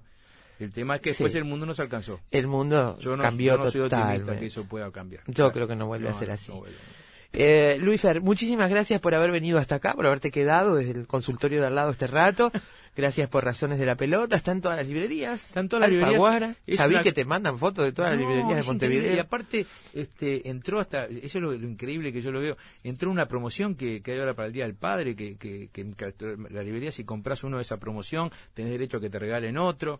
Es decir, la verdad que estoy encantado volver un poco, yo estuve antes en Santillana, cuando estaba Alfaguara en Santillana, encontrarme con Julián Oviría. Yo le tengo que hacer un gran nacimiento a Julián, porque fue el que se entusiasmó con esta idea que yo le di y realmente eh, bárbaro. se ha entusiasmado hasta más que yo, porque yo realmente era una cosa que quería, que quería juntar esos, esos cuentos, pero que eh, tu editor se ponga tan el cuadro al hombro, ya que estamos en fútbol, es algo. Y ya le digo, es son cuentos que yo creo, era otro tema, que es por qué se ha escrito tan poco de fútbol, o por qué la literatura uruguaya no ha abordado, como la Argentina, en cambio, Sí. el tema de fútbol como un tema literario. Yo creo que eso, por suerte, desde hace un tiempo Eso acá está también, cambiando. está cambiando. Está cambiando. Bueno, y veremos qué tienen para decir las mujeres sobre esto también, porque acá hay historias para Por contar. supuesto, Seguramente por sí. supuesto.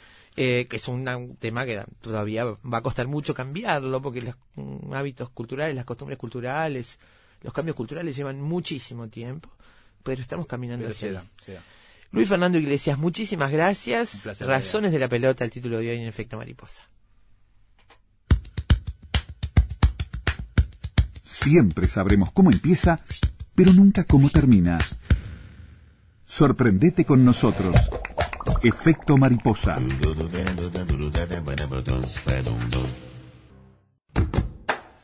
Lo único seguro es que el sol sale por la mañana y se oculta en la noche. Lo que sucede en el medio es culpa de efecto mariposa.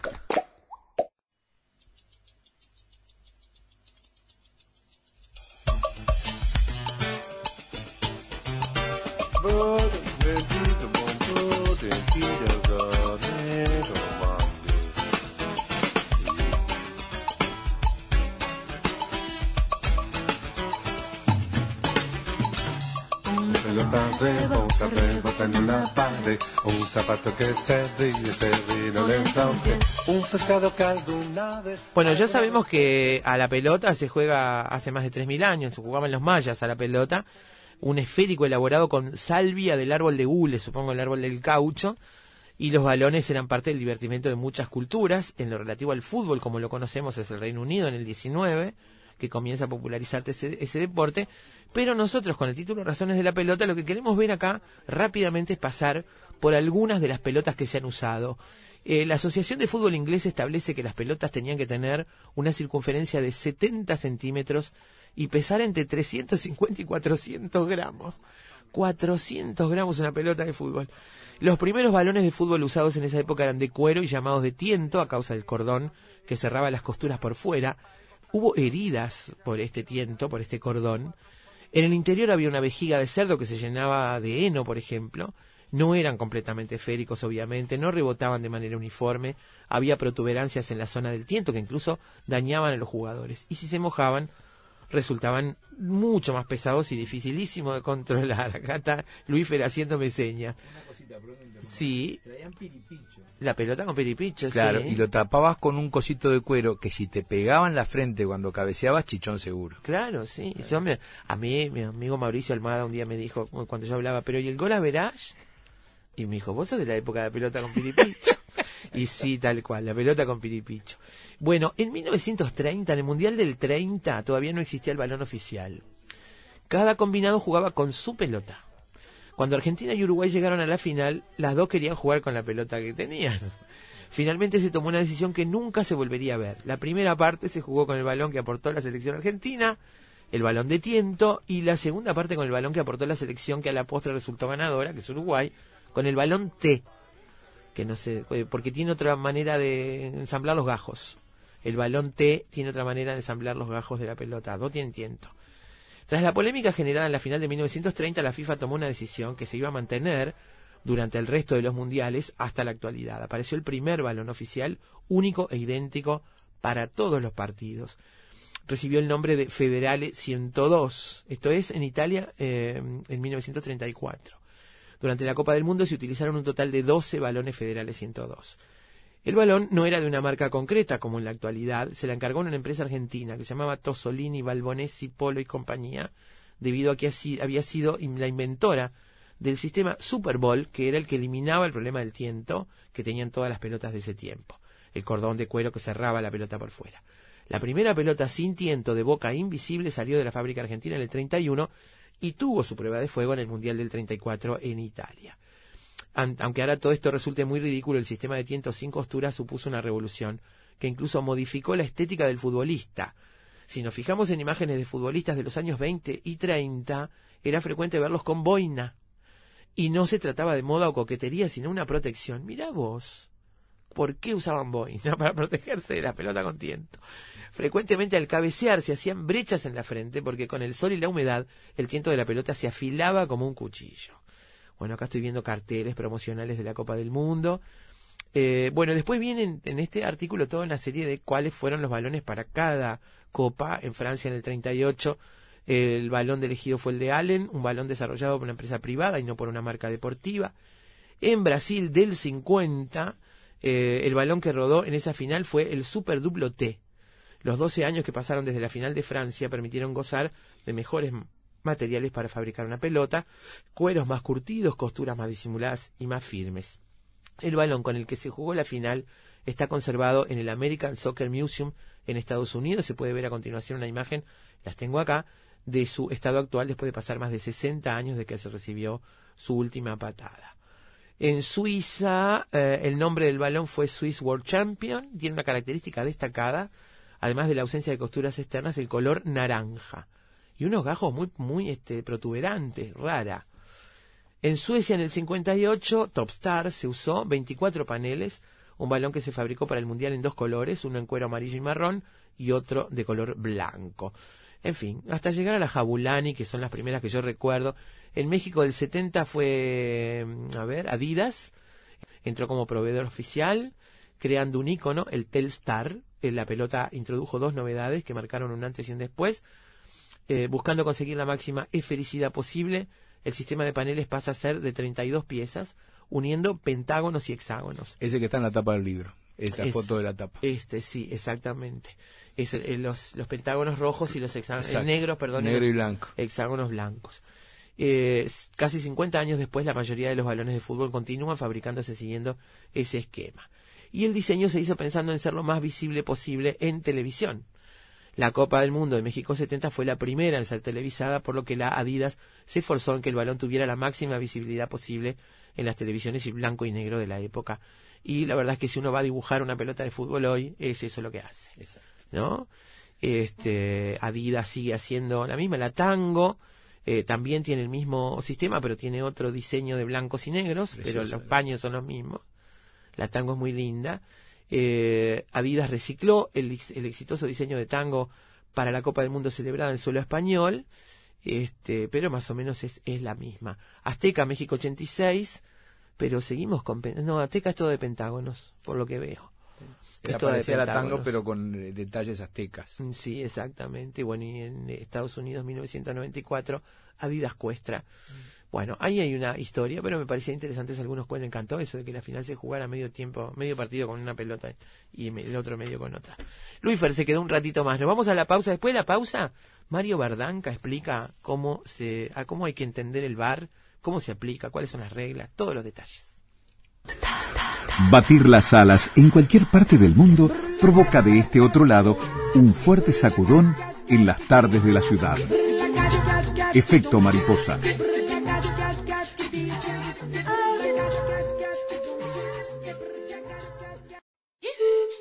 Volar es necesario. Todo lo demás no. Efecto mariposa.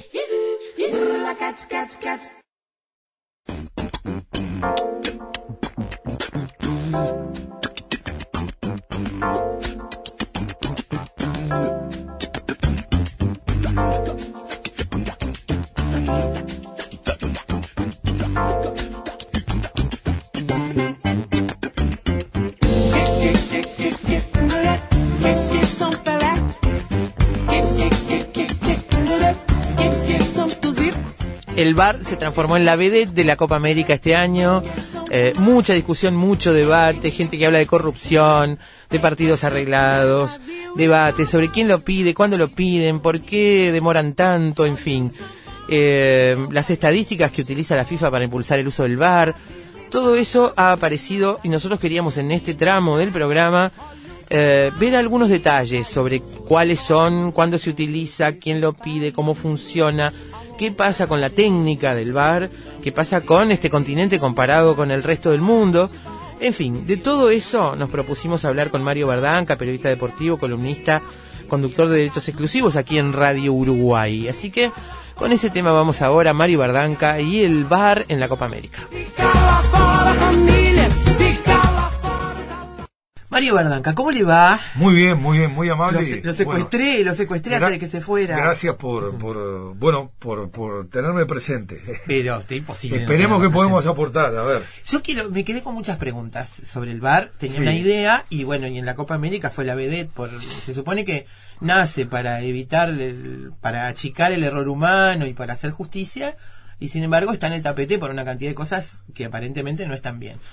Pero a mí me quedan algunas dudas, es decir, yo tenía entendido que el árbitro es el que pide revisar si tiene dudas, pero no es el único. No, no, no, no. Eh, a- a- al árbitro este, le sugieren la posibilidad de, de recurrir al VAR el equipo de árbitros que se encarga O sea, se agregó, vamos a empezar por ahí, se agregó un equipo, se agregaron más árbitros a la terna, que son cuatro, pero la terna Bien, al equipo habitual se, arbitral. se agregan, eh, se agrega más gente que es la que está mirando las pantallas. que son árbitros capacitados para el cumplimiento de esta nueva función. Está mirando los 90 minutos en detalle, Exacto, Ajá. distintas cámaras que marcan este, ¿sí? de diferentes ángulos el, el desarrollo del juego.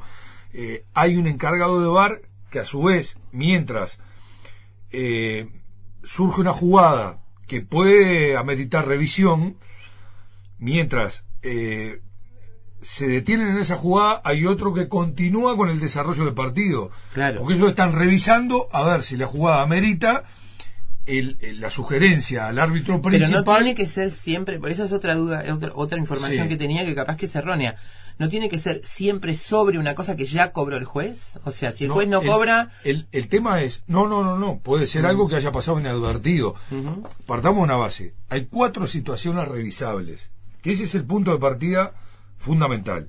Lo que se puede revisar es este el gol, el gol, si entró o no entró, digamos. el penal, la roja y eh, un error de, de identificación, de Sí, me identidad. resulta rarísimo. cuando de echan, identificación. cuando de repente sancionan a un jugador y no fue ese el que cometió una, fra- una, Bien, una, una- infracción, que- amerite Perfecto. una sanción. Entonces Ahora. son, son los cuatro ítems revisables. Gol, Sí, penal, Gol, este, penal, eh, Tarjetas roja rojas y eh, la, y la confusión situación de identidad. Exactamente. Eh, partamos de esa base. Pero penal- Solamente se revisa eso. dos goles incluyen un offside. Sí, claro. Porque el offside en sí mismo no es Claro. un- no es motivo del VAR. El offside es motivo del VAR cuando hay un gol. No, cuan- cuando, cuando hay dudas respecto Seguro. a la legitimidad de la posición de, de- de- del autor del gol, un jugador que, que incida en, en la jugada que concluye en gol. Eh, como base, un par de temas que a mí me, me resultan muy interesantes. Primero, desde mi valoración del tema, creo que sí, que llega como para reforzar las decisiones de los árbitros y para dar un paso más hacia mayor justicia en el desarrollo del juego y en las decisiones que se toman eh, para, para dar guía al juego. Eh, para que haya más justicia tiene que haber más tecnología. La tecnología que se utilizó por Conmebol para esta Copa América es distinta a la que se utilizó en los mundiales, masculino y femenino, desde menor cantidad de cámaras hasta un software menos desarrollado. O sea que tenemos un bar del subdesarrollo en esta Copa América. Eh, más allá de este punto, yo creo que más tecnología, más aproximación a la justicia. Hay algo que se mantiene y es el núcleo de este tema. La decisión final siempre la va a tomar un ser Los humano, un árbitro.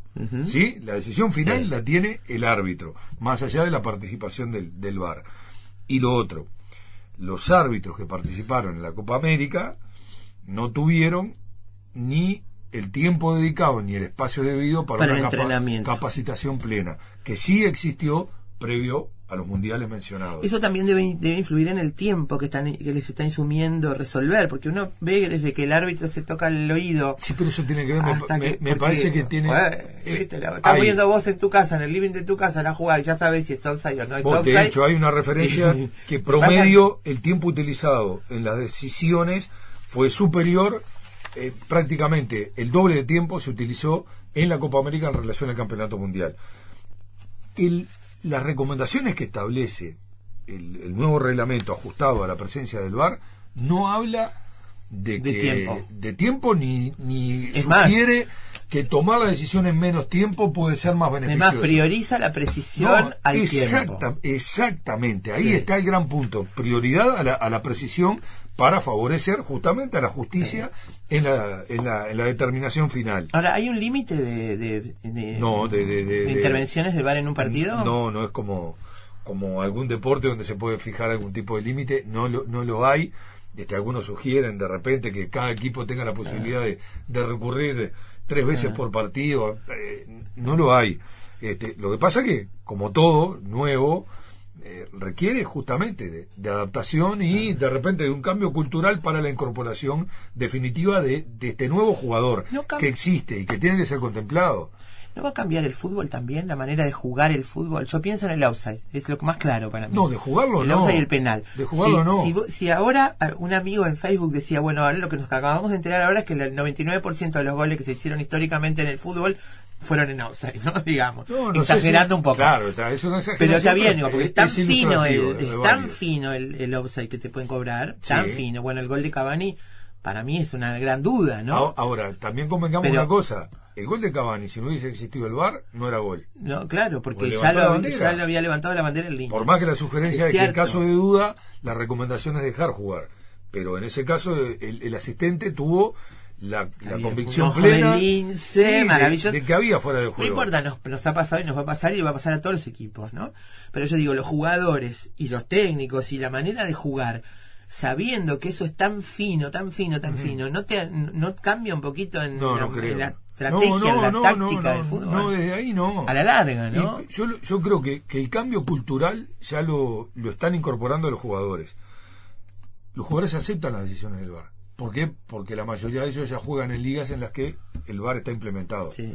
Este, entonces no, no vemos protestas este, fuera de lugar. O Nos tenemos que acostumbrar a que nos anulen tres goles en un partido, ¿no? Y sí. Digo, como nos pasó, Y- y le sí. pasó a Brasil. Le Digo, pasó a Brasil al con dueño de Venezuela, le casa. anularon dos goles. Sí, al dueño de casa, le Entonces, pasó a Chile. este- Digo, no, no, yo no, no me afilio para nada al tema de la corrupción y de la cancha inclinada y de, por esa razón, porque me parece que habría que haber hecho una obra maestra para que llevara a Brasil, como decía alguien, de la mano al campeonato. Me parece que Este, Argentina está limpiando- Anulándole jugadas y... limpiando, no sé si culpa responsabilidades dentro de lo que es la falta de un orden, de un cronograma, Claro, de una no estructura Argentina, deportiva. no es solo Argentina, pero Argentina claro. especialmente, especialmente Argentina poco Sí. protegió a Messi en todo lo último que pasó, ¿no? Y en esta versión de, de un Messi potenciado desde el discurso, eso era lo que le pedían, lo que le demandaban, y le cuestionan el juego, increíble. Los argentinos le cuestionan el juego. Eh, en definitiva, Mario, eh, no hay límite para la cantidad de veces que puede intervenir el VAR. No. La iniciativa es siempre del equipo que está mirando las pantallas El- el- o a veces el juez también No, puede el, pedirlo. equipo, pu- el, el juez puede tener alguna duda, pero eh, las decisiones que, que toma el juez se dan desde el, con- desde el convencimiento, eh, es regla. Sí. En, en este caso lo que existe es la sugerencia. Sí. Y, y el árbitro, juez decide el si, árbitro si puede- acepta sin más, Exactamente. si revisa él la exactamente, pantalla. exactamente. Este, lo que sí, a mí me parece, hay algunos aspectos que, que vale la pena considerar en pro de tener un bar mejor y, y aceptado. Por ejemplo, definir criterios de manera uniforme. En esta Copa América, las imágenes de revisión recién se, se mostraban al final. Entonces, Sí. el- en el el- Mundial Femenino parece que eran o al revés. Hay uno que era simultánea, que las veía. Claro, pero ¿qué pasa? Ese tipo de cosas me parece que, que, que tienden sobre un paso adelante hacia la aceptación del público, la ¿no? tranquilidad y la cristalinidad en el Sí, procedimiento. hay quien sostiene que deberían incluso escucharse las conversaciones. que a mí me parece conducente. El otro día hablamos con Ernesto Filippi, que, que es docente en regla de juego, y él decía, no le daba tanta trascendencia a este punto, él reforzaba el concepto de la necesidad de la capacitación y el desarrollo tecnológico como pilares para tener un mejor VAR, que eh, estuvimos un poco lejos de ese, de ese aspecto con este VAR sudamericano de, Sí. de Copa, de Conmebol que tuvimos. Pero, pero sí, lo que decir, tenemos la, la referencia de lo que pasó en el primer partido con Pitana, el juez argentino, Pero ahí porque se filtró, quedó abierto un Claro, micrófono. pero estuvo bueno poder Sí. escuchar lo que Pitana hablaba con, con sus colegas de bar. Claro. Y, Sí, sí. y de qué manera él, revisando lo que ellos le sugerían, Ahora cambia ese, ese cambio cultural, ¿no? A mí una de las cosas que me molesta del bar, me gusta, me, Eh. me gusta que exista justicia, que a veces te quedas así atragantado y, lo- ¿no? los gritos, los goles que quedan ahí. Seguro. este, Pero eso sí, me, me- me le quita emoción, me parece, ¿no? de alguna Este, manera sí, pero yo creo que si ponemos en una balanza a la hora de, de procurar definir este eh, eh, la emoción como parte del espectáculo y como como como una seña de el identidad error humano también, eh, eh, ¿no? está Yo bueno. Eh, pero ahí partimos de un gran problema hoy estamos pidiendo que es un poco la demanda generalizada Sí. de este eh, eh, esa voz popular que promueve el tema de mantener eh, al fútbol con con su esencia, justamente Sí. con, con sus formas, con, con el apasionamiento y este, permitirle al fútbol este, mantener el, los errores en las decisiones como, como un aspecto que contribuye justamente a... al espectáculo, a la polémica en el bar del otro día, en el trabajo, Antes, en el... antes del VAR nunca fuimos capaces de concebir al error de los árbitros como parte del juego. Nunca. Cierto. Nunca. Y siempre encontramos en las equivocaciones de los árbitros que toman infinidad de decisiones en un partido, Sí. pues son un montón, y, la, y en las que erran son mínimas, habitualmente son mínimas, y el porcentaje, si uno lo establece. Bueno, eh, hay estudios del porcentaje del bar en, en el mundial que son 98% de... eh, eh, yo de- tenía. de aciertos, no, estudios no- posteriores, no leí ¿no? las totales, leí las de la primera vuelta del VAR, Sí. y el VAR en 18 partidos intervino 17 veces y corrigió en 15. Sí, Fíjate vos si, si será necesario como para claro. tener más justicia. claro. Pero a lo que iba, hablando de, de lo cultural a la hora de, de- de entender al juego, a sus protagonistas, y a las decisiones que toman. Tendríamos que, que tener el grado de madurez como para entender que el error del árbitro es parte del juego. Nunca lo concebimos. Y fíjate las disputas internas que tenemos. Cómo se pelean especialmente los dirigentes de los grandes, porque este me saca ventaja, porque este incide más en la designación Claro, de lo que los pasa es que jueces, es un- o ahí entramos en un tema, ahí entramos en un profundo porque es también un lugar débil por donde puede entrar corrupción. En algún Sí, momento to- debe haber entrado, Bueno, seguramente. Puede entrar por todos lados la corrupción. Fíjate Sí. lo que está pasando en el básquetbol. Está entrando por el lado de las apuestas este, e involucra a Claro. algunos jugadores. Claro. Eh, eh, la corrupción puede entrar por todos lados desde que el, el fútbol, en este caso, como elemento convocante, es un gran mega show. Cada vez más, ¿no? Concebido desde el negocio. Entonces, la corrupción puede entrar por todos lados, lamentablemente. Y este, somos eh, humanos y los que participan son humanos con luces y sombras y con sus miserias también. Y dentro de los colectivos, buenos, malos, Es los así. que andan derechos y los que se tuercen, como en todos lados, lamentablemente. Y el gol de Cavani fue gol, Mario. Eh, a mí me quedó la, la- la- la sensación de que, que todo se resolvió de manera muy fina y hay que ver dónde lo paran. ¿no? Pero si, si decidimos aceptar eh, la incorporación del VAR, bueno, tenemos que aceptar las decisiones que eh, traiga aparejada la participación del VAR y no tomar el, el, el- el atajo, el camino fácil de decir, como, como dicen los argentinos, pa, están todos contra nosotros, hay tremenda corrupción.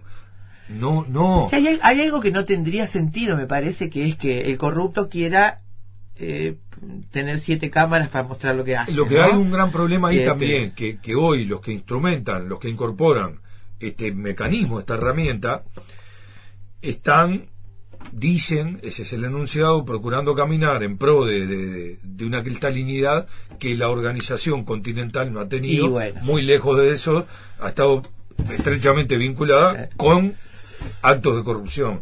Entonces la, Sí. la sombra está ahí y, y quitar ese, ese velo y ver una realidad con otros ojos cuesta mucho y va a llevar mucho tiempo. Entonces, indefectiblemente, ahí vienen asociaciones para ese lado torcido que, que- que contamina el deporte, que contamina el fútbol.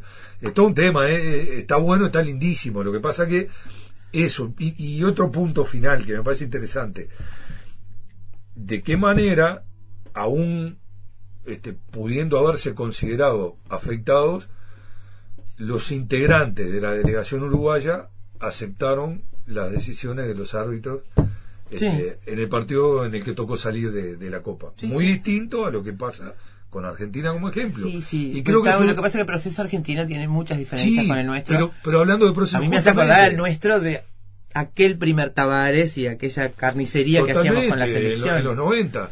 Sí. Está, está bueno eso, Daina, como para entender que dentro de las cosas que, que este tiempo de trabajo tiene en construcción, eh, ofrece este tipo de, de acciones y de reacciones sabiendo concebir a la, a la derrota como una posibilidad. Sí, claro. Sí, no, eso, eso es lo Y, que... y a, y a las reglas de juego, que, que pueden ser, que son de hecho Sí. perfectibles, este, como las que, las que Sí. pautan el Ese funcionamiento. es el gran problema que tienen, a mi entender. Ellos tienen grandes jugadores, tienen una gran selección, si pudieran trabajarla, organización. y están pensando en que ganar es la única opción. Hace Claro. muchos años que están pensando que ahora no.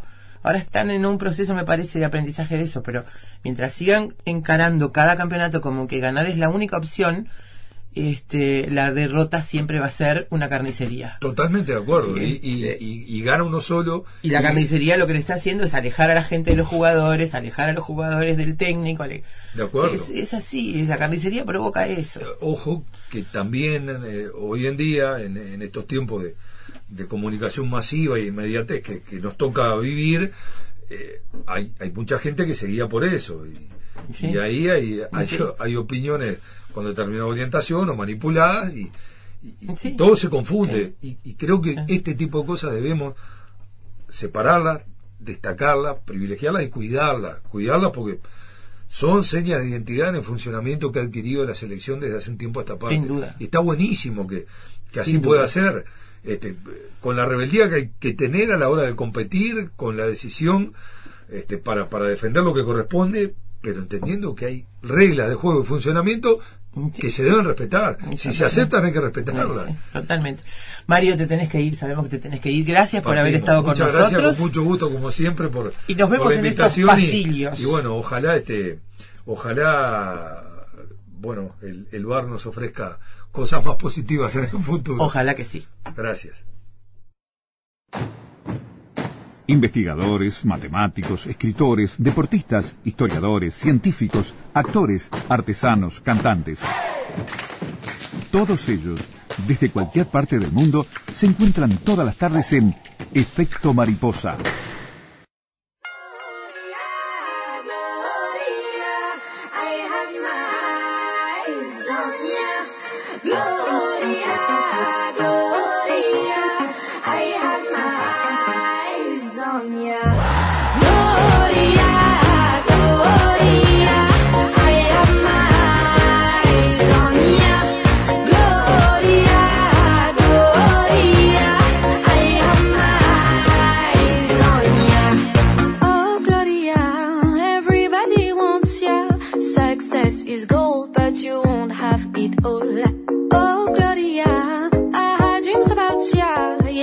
Success is gold, but you won't have my soul. I keep my freedom deep into my bones. I keep my freedom as it was my home.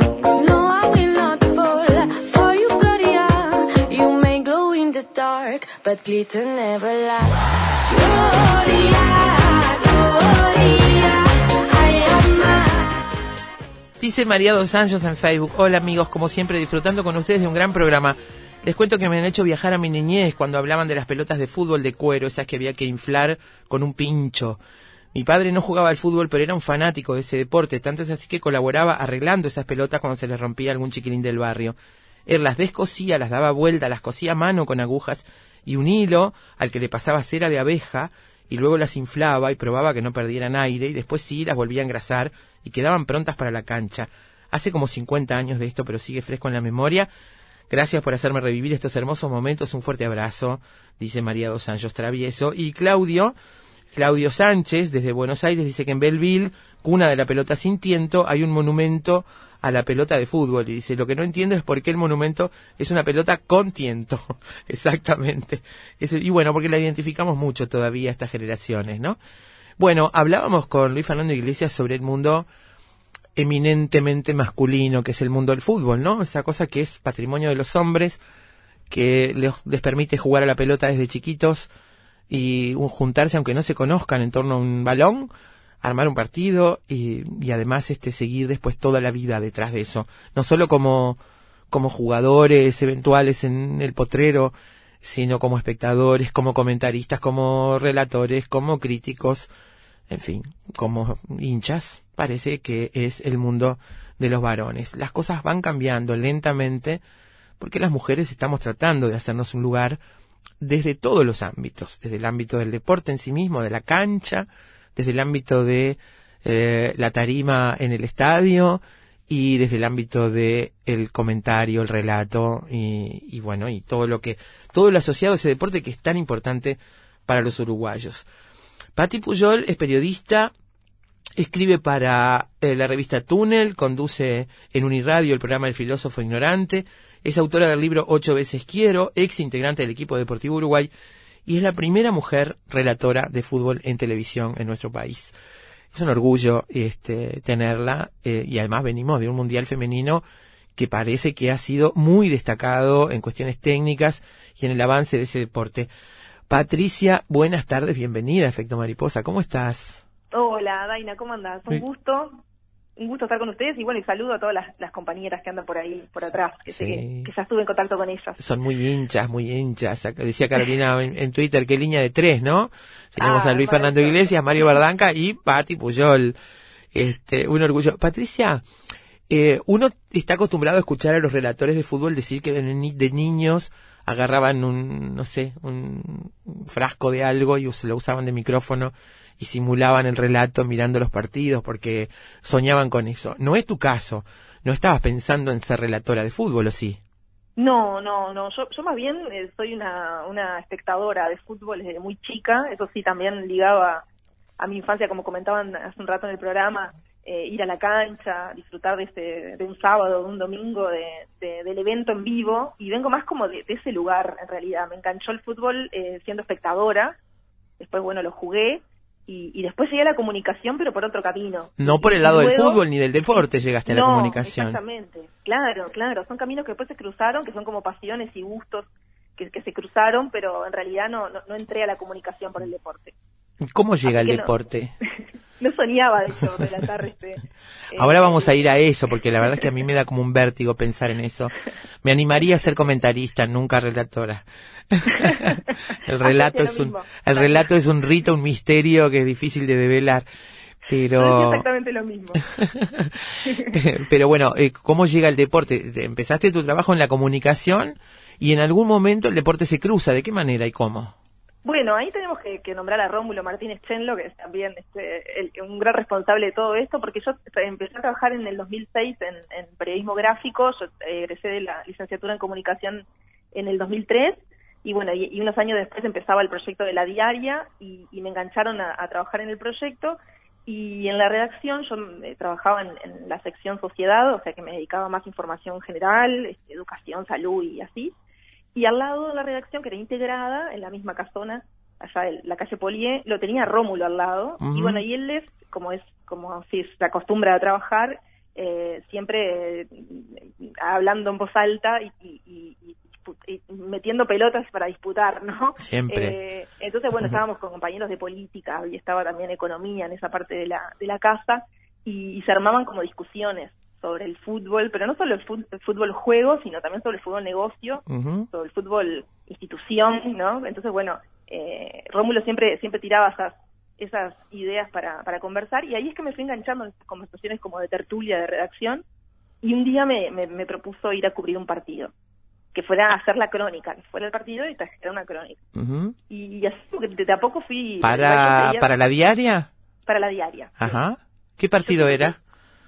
Y ahí no me acuerdo, porque era, me acuerdo que era una final del fútbol femenino, pero no me acuerdo exactamente. eh, imagino que era entre River y Rampla, porque en esa época eh, River y Rampla eran, eran los- clubes que, que disputaban las finales de fútbol femenino. Eh, me acuerdo que, bueno, ahí en ese, en ese evento, digamos, conocí un montón de protagonistas, un montón de, de- de- de personas que estaban alrededor del fútbol femenino, y me- bueno, y volví para atrás con esa crónica. Y luego me invitó al pro- a, Radio, a Radio Uruguay, bueno, al programa Deportivo Sí. Uruguay, donde después tuve 11 años trabajando, este, y me, y bueno, y me propuso también participar, y empecé como así, con, con- como, en realidad como una tarea otra dentro del periodismo, pero no era lo que estaba, digamos, trabajando todos los días, que, que siempre seguía en sociedad.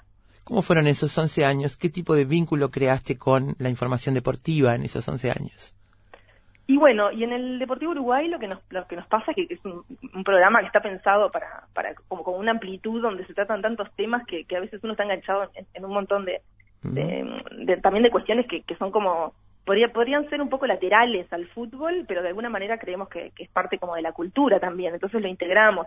Y bueno, y, y nada, cubrí cubrí eh, partidos en los fines de semana, me llevó a conocer jugadores que admiro muchísimo, me llevó a varias veces a, a tener entrevistas con, con personas eh, muy interesantes. Bueno, eh, hemos recorrido el proceso del maestro Tavares, por ejemplo, Claro. eh, desde, desde aquel entonces, hemos visto jugadores crecer dentro de la selección, hemos visto jugadores irse, eh, retirarse, ¿no?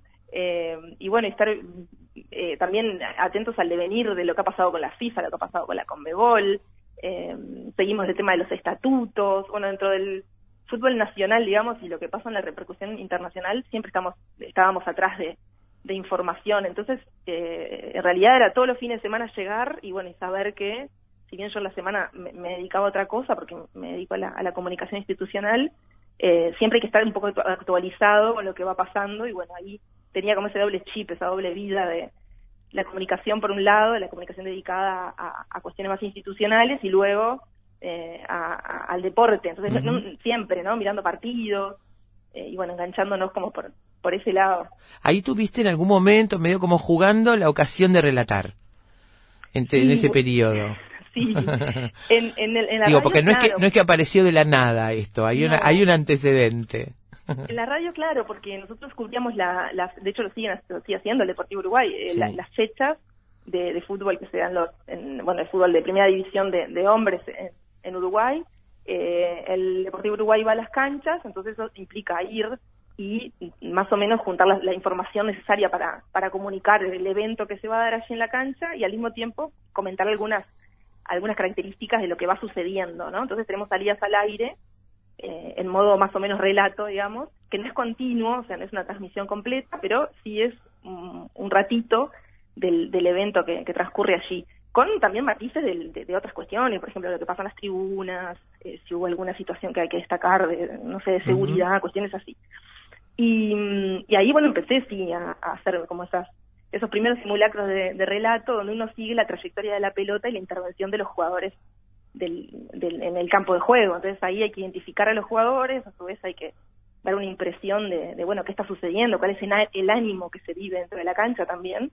Y un poco es el espíritu del, del relato, ¿no? Como, Claro. como seguir esa, esa, esa cuestión instantánea que se está dando allí, como lo recibe también el espectador. Se dice fácil, ¿no? Es seguir el trayecto de la pelota, saber quiénes son los jugadores, pero hay que saber bastantes cosas más, Patricia, eh, para poder hacer un relato. Digo, eh, yo escucho el relato y me imagino a mí relatando y yo apenas podría decir con suerte los nombres de los jugadores y siempre y cuando no me toque una selección que no conozco. Me pongo en ese lugar y pienso, eh, tiene que haber para sentirte cómoda en un relato con fluidez una preparación que implique además de saber lo que está pasando, esto implica saber de fútbol, saber de reglas, saber de estrategias, saber de formación, de lugares que ocupan los jugadores, este, de, de táctica y estrategia, de intenciones de los técnicos, conocer los perfiles de cada técnico y de cada equipo. Todo eso implica un trabajo importante para poder sentarte frente al, a, la, al- a la cancha o a un televisor a relatar. Sí, totalmente. Y en el fútbol femenino se da una, en el caso, por ejemplo, yendo ya a esta experiencia puntual, en el fútbol femenino se da, eso, eso es, es como, eh, es un desafío mayor porque la información no es tan abundante y, y, bueno, ahora por suerte este, este año en, en este Mundial de, de Francia se da con, se, se da como con mayor eh, facilidad que uno pueda googlear, por ejemplo, y conseguir información. En otros mundiales, por ejemplo, que también trabajé comentando eh, para, para Vera en el 2015 en el Mundial de Canadá de fútbol femenino, allí era, eh, realmente era notorio cómo a veces uno googleaba a alguna jugadora y no, no conseguía información casi. Entonces era muy difícil, eh, porque uno se planteaba, bueno, ir a ver un partido y en realidad, si, bien tenías algunas impresiones, porque bueno, siempre me interesó mucho seguir eh, a selecciones destacadas, digamos, en el fútbol femenino, habían otras selecciones que no eran tan destacadas y uno no las no, no tenía Claro. información de dónde apoyarse. Entonces ahí tenías que, bueno, ser muy fino en eh, ver exactamente lo que se estaba planteando en el juego y ahí sí tenías como algo, un factor sorpresa que iba a jugar, que, que bueno, que, que te pone nervioso, porque claro, te pone muy nervioso porque es algo como que tenés que estar eh, muy atenta y requiere que, que estés percibiendo ¿no? Eh, lo, lo que está sucediendo ahí y poder transmitirlo también como, Sí. Como vos lo percibís. Y además de, Mm. de tener fluidez en el uso del lenguaje, que parece una cosa muy obvia, pero no lo es en estos tiempos, no lo es en estos tiempos, lamentablemente, para las nuevas generaciones. Vivimos en una época en la que el lenguaje parece acotarse cada vez más, restringirse cada vez más, ¿no? Sí, tal cual. Y también el, el uso de tal vez de algunas muletillas o, bueno, uno después va de- detectando eh, en el- con el paso del tiempo dónde tiene que, que profundizar, ¿no? Y eso también como profesional uno lo sabe, que bueno, que, que- que tiene que seguir también como sus desempeños para ver dónde puede mejorar. Y, Claro. y en eso que vos planteás es tal cual. En el, mira, en el- una anécdota, en el primer partido que se hizo en este mundial, que, que fue el de, el de, el de Francia, eh, que bueno, era la, la, la selección anfitriona, eh, yo me propuse una forma de relato. Dije, bueno, voy a hacer lo más parecido, eh, lo más parecido a lo que hago en la radio, pero al mismo tiempo teniendo en cuenta que es televisión, ahí ya te, el formato te- vuelve a cambiar porque las personas están viendo un montón de cosas que vos no tenés que relatar, por ejemplo, la ubicación de la pelota en la cancha, algunos movimientos que, que serían como redundantes porque la imagen ya te lo lleva, entonces no tendrías que decirle al, al, al televidente eh, que la pelota se fue o así, pero de todas maneras sí hay que hacer como algunas precisiones, por lo menos para, para contar el, el desarrollo del, Claro. de- del juego. Claro. Y bueno, y ahí me planteé algunos desafíos y en el, en el correr de los partidos me fui dando cuenta que había un montón de, de- de expresiones que, que eran innecesarias. De repente eh, eh, intervenía demasiado mi voz en la imagen, más que nada por este, por esta, por esta, digamos, esta eh, cuestión de, de- de trabajar en radio. Entonces, bueno, sí se necesita demasiada palabra, ¿no? Tal vez es eso. Entonces, bueno, eh, como que yo intervenía demasiado en el relato en, en televisión. Y así durante los partidos lo que fui haciendo fue bueno, midiendo esto, ¿no? No, no, no, no atomizando tanto con mi voz, Claro. sino bueno, dejando algunos espacios un poco eh, en blanco para que también la imagen hablara y llevara un mensaje y no necesariamente tuviera que intervenirla yo. Entonces uno va aprendiendo también, porque cada, cada medio tiene su lenguaje y si bien traía esa experiencia de, de, antes, ¿no? De, comentar el, el fútbol y lo que estaba sucediendo en, en la cancha, también ponerlo en otro, en otro formato te exige que estés atenta que no todo funciona de la misma manera. Claro. Pero además la televisión te compromete, digamos. La gente está viendo lo que vos estás diciendo y ahí estás siendo to- todo el tiempo juzgada por lo que estás diciendo. El- lo pasa cualquier relator, ¿no? Y este no es lo mismo que cuando existía, como decía Luis la radio, el relator de radio tenía toda la libertad del mundo cuando no los partidos no se televisaban. Este, ahora estás en la en la picota todo el tiempo, ¿no? Sí, tal cual, tal cual. Sí, sí, sí. De hecho, este, yo que, hace, hace poco hice, hice canchas así, trabajando para radio, o sea, fui a, las, a los partidos, me daba cuenta que algunos colegas, sí, a veces eh, confunden nombres o, o que a mí eso me parecería como un error imperdonable y, y es más, a- Uf, tal vez en algunas como ocasiones paro de, paro de hablar por, pensando que me, me, me- equivoqué en un nombre y, y vuelvo hacia atrás, ¿no? Y eso genera como una, un cierto un cierto desnivel, digamos, en el relato, pero de todas maneras prefería esto antes de, de- de- de persistir en ese error. Eh, y bueno, eso eso eh, también es, es parte, como imagino yo, de un aprendizaje, pero a su vez de un estilo. O sea, a mí no, no tampoco me interesaba, de hecho en el Mundial me, me- me pasó, no me interesaba persistir en un error si realmente eh, pensé que era una cosa y ahora resulta que comprobándola es otra. O sea, tampoco me parece eso un, un, un abismo, me parece que bueno, no puede pasar todo el tiempo, claramente, pero, pero cuando pasa tampoco es como esa, esa este, obstinación por persistir en un error, cuando en realidad uno puede, eh, no, no, no puede subestimar al público tampoco. Entonces, Claro. Es interesante compartir que bueno que sí es una tarea que, que como tiene la, la velocidad de, la- de eso que hablábamos de la trayectoria de la pelota el fútbol que se volvió cada vez más rápido aparte más atlético el juego. Entonces claro es es, es complejo también poder narrar eh, fielmente lo que está sucediendo allí porque requiere como vos decías requiere también una conceptualización. Claro. Además hay una cantidad de elementos, de conceptos, de ideas que tienen que ver con el juego que están ahí para apoyar el relato, por lo menos en lo que uno está acostumbrado a ver, a escuchar de los relatos este, hasta ahora, los tradicionales, este, que parecen ser como, no sé si llamarles muletillas, pero que rellenan momentos, este, que a veces también fuerzan, yo qué sé, un pase mal entregado a veces se relata como fulanito no llegó a la pelota y en realidad lo que estuvo mal fue el pase, por decirte algo, ¿no? Claro, Este, claro. Yo cuando- muchas veces me río cuando dicen no llega, no, no podía llegar nadie a ese tiro en realidad. Este, no, pero yo qué sé, hay como, como lugares donde recostarse que, que tienen que ser difíciles de evitar, ¿no? Este, para, para ir más cómodo y más fluido en el, en el relato, me imagino. Yo le tengo muchísimo respeto al relato porque considero que es una cosa muy difícil de hacer. Sí, es, es y, a- y además el, el relator tiene, eh, porque en una emisión, en este caso eh, televisiva, tiene la, la, la responsabilidad de abrir y cerrar la transmisión, o sea, es, es la voz que guía todo, todo el evento. Claro. Entonces, eso también te da un, un- un rol, digamos, eh, bueno, preponderante en el, también es el que, el la, la relatora, voy a decir ahora, es la que, la que da paso a la intervención del comentarista, de Claro. Eh, y le das espacio y bueno y así empieza a, a intervenir también como como regulador digamos del discurso entonces Claro, seguro. Es la eh, autoridad máxima en el, claro. en el, en el evento. entonces es exigente sí sí Pati, ¿cómo te llegó la propuesta? ¿Fue para Nuevo Siglo y TCC para el Mundial Femenino de Francia? sí ¿Cómo te llegó? me llaman de la produ- me llamaron de la producción de Canal 12 eh, para eso estaban buscando una una relatora y bueno y lo hicieron unos pocos días antes del mundial de hecho creo que recibí la propuesta unos tres días antes que empezara el mundial o sea que tenía nada de tiempo ni para decidir ni para o sea nada de tiempo para decidir ni ni para prepararlo imagínate Uy, uy, uy. Eh, o sea que decir que sí era todo un abismo, porque no, no solo tuve que organizar mi, mi- mi vida laboral en la semana para, para darle lugar a, a, a eso, sino que a su vez tenía que preparar mi participación en el Mundial. Eh, así que... ¿Te habían escuchado, te habían escuchado en esas intervenciones en el deportivo? ¿Cómo fue este que, que te propusieron? ¿Sabés cómo, por qué te lo propusieron? ¿Dónde, dónde te habían escuchado? Que, ¿Cuáles eran las referencias que manejaban? Sí, eh, uno de los uno de los productores, otro de los productores, había tenido contacto con, con colegas, de hecho con eh, habló con Quique, por ejemplo, mi compañero del Deportivo Uruguay, Sí.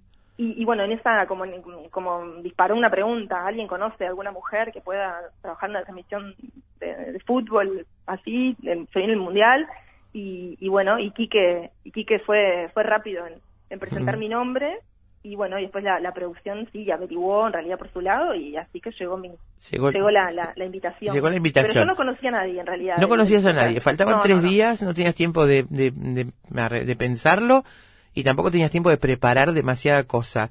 La, la primera reacción capaz que era decir, no, ni loca me meto en esto. Sin embargo, te tiraste al agua y ahí, bueno, aquello de conseguirte un trabajo que no puedas hacer, que sea imposible y hacerlo bien. sí, después, me- después, no es que me arrepienta, nunca me arrepiento, pero después pienso que, que, que es audaz, que es bastante audaz eh, haber, haber tomado esa, esa decisión, pero por otro lado también jugaba mi, mis ganas de poder ver el Mundial, que, que, que para mí tiene un valor importante. Claro. Y también inter- o sea, intervenir en el relato, o sea, no, no en el relato en este caso de ser relatora, sino en, en, la, en la información que llegue de ese mundial, porque como yo había trabajado ya en el Mundial de Canadá 2015, había como una base, y, y bueno, y, y he visto un montón de jugadoras que eh, va- iban a tener intervención, había visto, y- Claro. y, bueno, iban a tener intervención en este mundial, y seguramente sea el último mundial de ellas, y, y, y era mi oportunidad de verlas también. Entonces fue como una mezcla de, bueno, eh, si, si digo que sí, es desafiante para mí en lo profesional sin duda, pero en lo personal me genera un, un placer muy grande poder tener esa oportunidad de, de, de verlas, ¿no? Claro. Entonces, bueno, como que fue esa cosa mezclada, como esa cosa que te da miedo, pero al mismo tiempo te emociona y, y bueno, y sentir que, que, que responsablemente y, y en- con la ma- la mayor honestidad posible uno lo va a preparar con las herramientas que tiene y bueno, y ahí ahí se pusieron en juego. Ahí este citabas esta frase de Leila Guerriero, ¿no? Conseguirte un trabajo que no puedas hacer, que sea imposible y hacerlo bien, es un lindo mensaje para, para aprender a jugarse, ¿no? Y este, arriesgarse y a, y a intentarlo. Este, en definitiva, si bien no era el sueño que habías acariciado, era una oportunidad interesantísima para desarrollar una actividad interesante que puede este, agregar muchas cosas al relato. ¿Cómo lo preparaste? Porque acá no estamos hablando de jugadoras que ves todos los domingos. Estamos hablando de gente que conocías del otro mundial, que, pero bueno, había que prepararse. ¿Cómo te preparas para un partido con selecciones que no son este, fáciles como para conocer, para saber desde los nombres hasta toda su historia?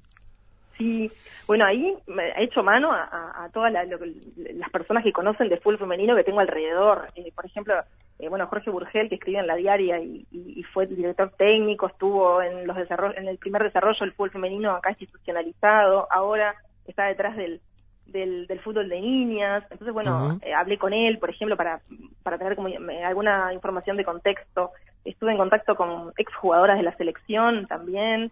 Eh, por ejemplo, una Sarita Figueras, que es una la, la, la, la mujer que fue que por primera vez vistió una, una cinta de capitán a nuestra selección, que para mí esa es una, una referente, y bueno, y con esta que es directora técnica también, fui como compartiendo, te diría antes y durante todo el mundial, información, nos pasábamos links, nos mandamos este pila de mensajes, este sobre todo para para para ver, para ver qué ver, ¿no? O sea, eso me interesaba, Claro. qué cosas no me podía perder y bueno, y por dónde iban las las claves de algunos desarrollos de, de otros del fútbol femenino en otros países. Eh, bueno, y así estuve indagando después en internet, busqué un montón de, de información sobre las ligas de cada país, cómo se estaba disputando la el, el- lo- lo- los, los torneos dentro de cada liga. Eh, ahí, bueno, ahí y ahí lo que detecté es que eh, si comparo con la información del 2015, claro, hay hay, un, sal- un salto cuantitativo grande, hay mucha información ahora y, y uno accede un poco más más más fácil Claro. a esa información. Antes, de repente, uno se, se, se enfrentaba al evento deportivo con mucha, mucha menos información. Entonces, eso te daba, eh, como, como algunos, lo que te contaba hoy, te daba como algunas algunos vértigos, porque ahí sí tenías como que no te podías sostener demasiado en, en, en fuentes o en, Claro. claro, o en, o en datos. Pero ¿Qué hay- materiales hay tenés? ¿Qué materiales tenés en el momento del relato contigo? Además de mirar y contar lo que estás viendo, ¿qué otra cosa tenés? La formación, supongo, clara, Sí. en algún lado estratégico como para verlo con tranquilidad cada vez que lo necesitas. Sí, por ejemplo, yo pa- para, para- en este caso para esta experiencia tenía en una mano el, el micrófono porque hay que tenerlo agarrado y en Sí. otra no teníamos posta micrófono y, y en otro porta micrófono y en otro eh, la, la alineación. Esto es todas las jugadoras puestas en el campo de juego en la ubicación que, que están y a su vez me anotaba la pronunciación porque claro me tocó por ejemplo República de Corea, eh, claro, apellidos, bueno, ahora mismo las holandesas que tienen apellidos compuestos como súper complejos también de pronunciar, que a veces yo los leía y solo por leer, leerlos no, interiorizaba la pronunciación. Entonces, bueno, eh, en inglés era más fácil para mí, pero eh, hay, algunas selecciones que me complicaron un poco, entonces ahí me averiguaba antes en, un traductor cómo, cómo se pronuncia y allí iba escribiendo la, la pronunciación. Eso lo tenía delante, digamos, como, como, como información básica, que es lo que, lo que se tiene que usar en realidad, porque si no es, es imposible Claro. eh, po- poder transmitir el, el- el evento. Y luego tenía un, llené un cuaderno, que, que eso lo fui haciendo durante todo el Mundial, con información, esto que te contaba como de contexto, eh, cómo habían sido las participaciones anteriores en los Mundiales, de las ligas, en los momentos de transmisión donde uno a veces, bueno, ahora está el bar, hay cuestiones como de otros tiempos en las transmisiones, eh, también hay, hay periodos donde las jugadoras se refrescan porque esto este mundial se dio una- con una ola de calor muy grande allá en Europa, entonces varios partidos eh, tuvieron esos esos minutos de, de para refrigerarse las jugadoras, donde la transmisión queda allí como en un limbo, entonces bueno, es un momento como para dar información de, de- eso, de contexto, de cómo está el desarrollo allí, eh, o por ejemplo qué jugadora está eh, jugando profesionalmente, porque bueno, no todas juegan profesiona- profesionalmente, Claro. entonces bueno, cuáles sí, cuáles no, hacer como esos datos que yo tenía en un cuadernito. Entonces, mientras eh, no, no estaba dando la, la, la ubicación, de, como decíamos, de la pelota en el campo de juego, sí estaba atendiendo otras informaciones que me llevaba y, y bueno, y a veces, te digo la verdad, la, la mitad no la no usé nada de esa información, pero bueno, por Ah. lo menos estaba tranquila de que la había llevado y que que era un recurso para echar mano. Eso pasa, pasa mucho. Pati, Sí, pero prefería eso. ¿con qué impresión te quedaste de, de- del nivel futbolístico de este Mundial Femenino? Bueno, impresionante. Comparado con, con el Mundial de Canadá 2015, me parece que se mostró un nivel eh, altísimo. Es un fútbol, eh, me parece que se está planteando un fútbol muy rápido, eh, muy audaz también, o sea, muy muy muy de transición. O sea, no- son son jugad- jugadoras que, por ejemplo, yo, yo destacaba las laterales, son jugadoras at- at- muy atléticas, de algunas selecciones, no de todas, ¿no? Todavía persiste como como una brecha este, importante y aparte uno lo, lo puede ver en, en la disputa del juego que eh, Es un el- fútbol duro también, ¿eh? Este, digamos, en cuanto a, no, digo, porque puede haber mucho prejuicio. Me gustaría preguntarte Mm. qué, qué diferencias esenciales ves, si es que hay, entre el fútbol femenino y el fútbol masculino. En la cancha, Sí. en los partidos. Sí, bueno, siendo ahí va, contestándote, lo anterior, es, bueno, Sí. eso rápido, más técnico, que eso antes pasaba, por ejemplo, con las goleras. Eh, antes se veía poca técnica en las goleras, entonces había más, de repente más goles, o de repente goles que en, en- en el fútbol masculino uno no lo ve, porque, porque bueno, hay, hay, mm, hay algunas eh, habilidades y, y que uno va adquiriendo mientras se va profesionalizando y, y, y eso antes era era como común que los partidos tuvieran muchísimos goles. Ahora las goleras mostraron un, fueron de- figuras destacadas de hecho y mostraron un, un conocimiento eh, y un desarrollo importante. Entonces bueno eso eso también se vio en este mundial y mm, sobre lo que me decías sí es un juego de repente como decías capaz que es fuerte pero continúa siendo me parece Más eh, técnico. menos sí menos fuerte que el de los hombres hay mm, intuyo que hay ma- menos faltas habría que fijarse Sí. si en las, en las- no me fijé todavía en las, las cifras de la de la. FIFA eh, también eh, se juega más tiempo, o sea, la pelota se va menos a- afuera. Eh, lo que sí sucede y es notorio, viendo también, paralelamente estuve mirando los partidos de, de la Copa eh, de América, entonces, eh, por ejemplo, no hay, casi no hay eh, eh, críticas al árbitro o a las árbitras, no no hay nadie increpa, a las- es muy es muy raro que se eso, se dio en la final y creo que se dio porque la final del mundo se dio, pero se dio porque era una situación eh, bravísima, de, más que nada en, en cuestiones anímicas de las jugadoras, ¿no? Que se iba al partido. Pero después en el resto, que yo vi un montón de partidos, eh, el resto no, no sucedió. Entonces esa parte como de la conducta está muy, está, está como muy, muy alejada de lo que uno puede percibir en el fútbol de los hombres. El fútbol Eh, femenino toma lo mejor de las estructuras que usa el masculino y en el contenido les pone otra cosa.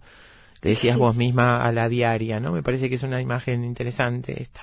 Sí, y ojalá no reproduzca las lógicas, también las lógicas, eh, eh, digamos, de desigualdad que tiene el que tiene el fútbol masculino, porque el otro día pensaba que, bueno, claro, esta, esta eh, no estuvo muy de moda, o por lo menos muy arriba, el, el, el mensaje de, de Megan Rapinoe, que es la, la, la jugadora que, bueno, que se- que destacó en. Estados Unidos, que ha llevado un mensaje cada vez que puede, utiliza los mismos esos mismos, eh, digamos, medios que, que la FIFA pone a disposición eh, para, para criticar a, a ese mismo sistema, ¿no? Claro. O sea, es como una paradoja que se da en realidad. Claro. Pero bueno, pero uno, uno, uno tiende a pensar que, eh, que el fútbol femenino tiene una oportunidad de no hacer mal, no no hacer lo mismo que salió mal ya en el, en el masculino. Claro. Y al mismo tiempo, no sé si es, si es deseable que sea que tenga las mismas eh, decir equidad no quiere decir que sea igual O sea, a mí me parece que hay algo que, que está para pensar ahí todavía y, y no sé si que reproduzca esas mismas lógicas de jugadores eh, teniendo salarios de 84 millones de dólares Claro. es lo deseable. O sea, a mí me, me, abrió mucho esa también esa esa idea Sí. a pensar, ¿no? De que bueno, en la final se, se gritaba la tribuna equal pay, ¿no? Que, que querían un pago equitativo. Pero bueno, no sé si no sería una oportunidad para pensar también si, si en realidad eh, la igualdad sería eh, reproducir la misma lógica de, de- Claro. extrema y obscena que tiene el fútbol femenino mundial, El masculino. mundial. Es Entonces ahí viste, me, me quedó como esa duda, esa a mí para interrogante, para, para- seguir pensando. Queda abierto para pensarlo. Pati, un saludo grande, felicitaciones. Y bueno, ojalá si te gusta sigas por este camino porque nos gusta escucharte. Eh, que tengas una buena tarde y bueno, un abrazo grande de todo efecto mariposa. Muy bien, no, muchas gracias, un gusto de haber hablado contigo, Daina, y abrazo para todos los compañeros ahí. Hasta pronto. Nos vamos, Juancito, amigos, Pati Puyol, Patricia Puyol, relatora de fútbol, relatora mujer de fútbol por televisión, periodista, escritora además. Nosotros nos vamos hasta mañana a las 2 de la tarde. Que pasen bien. Ya.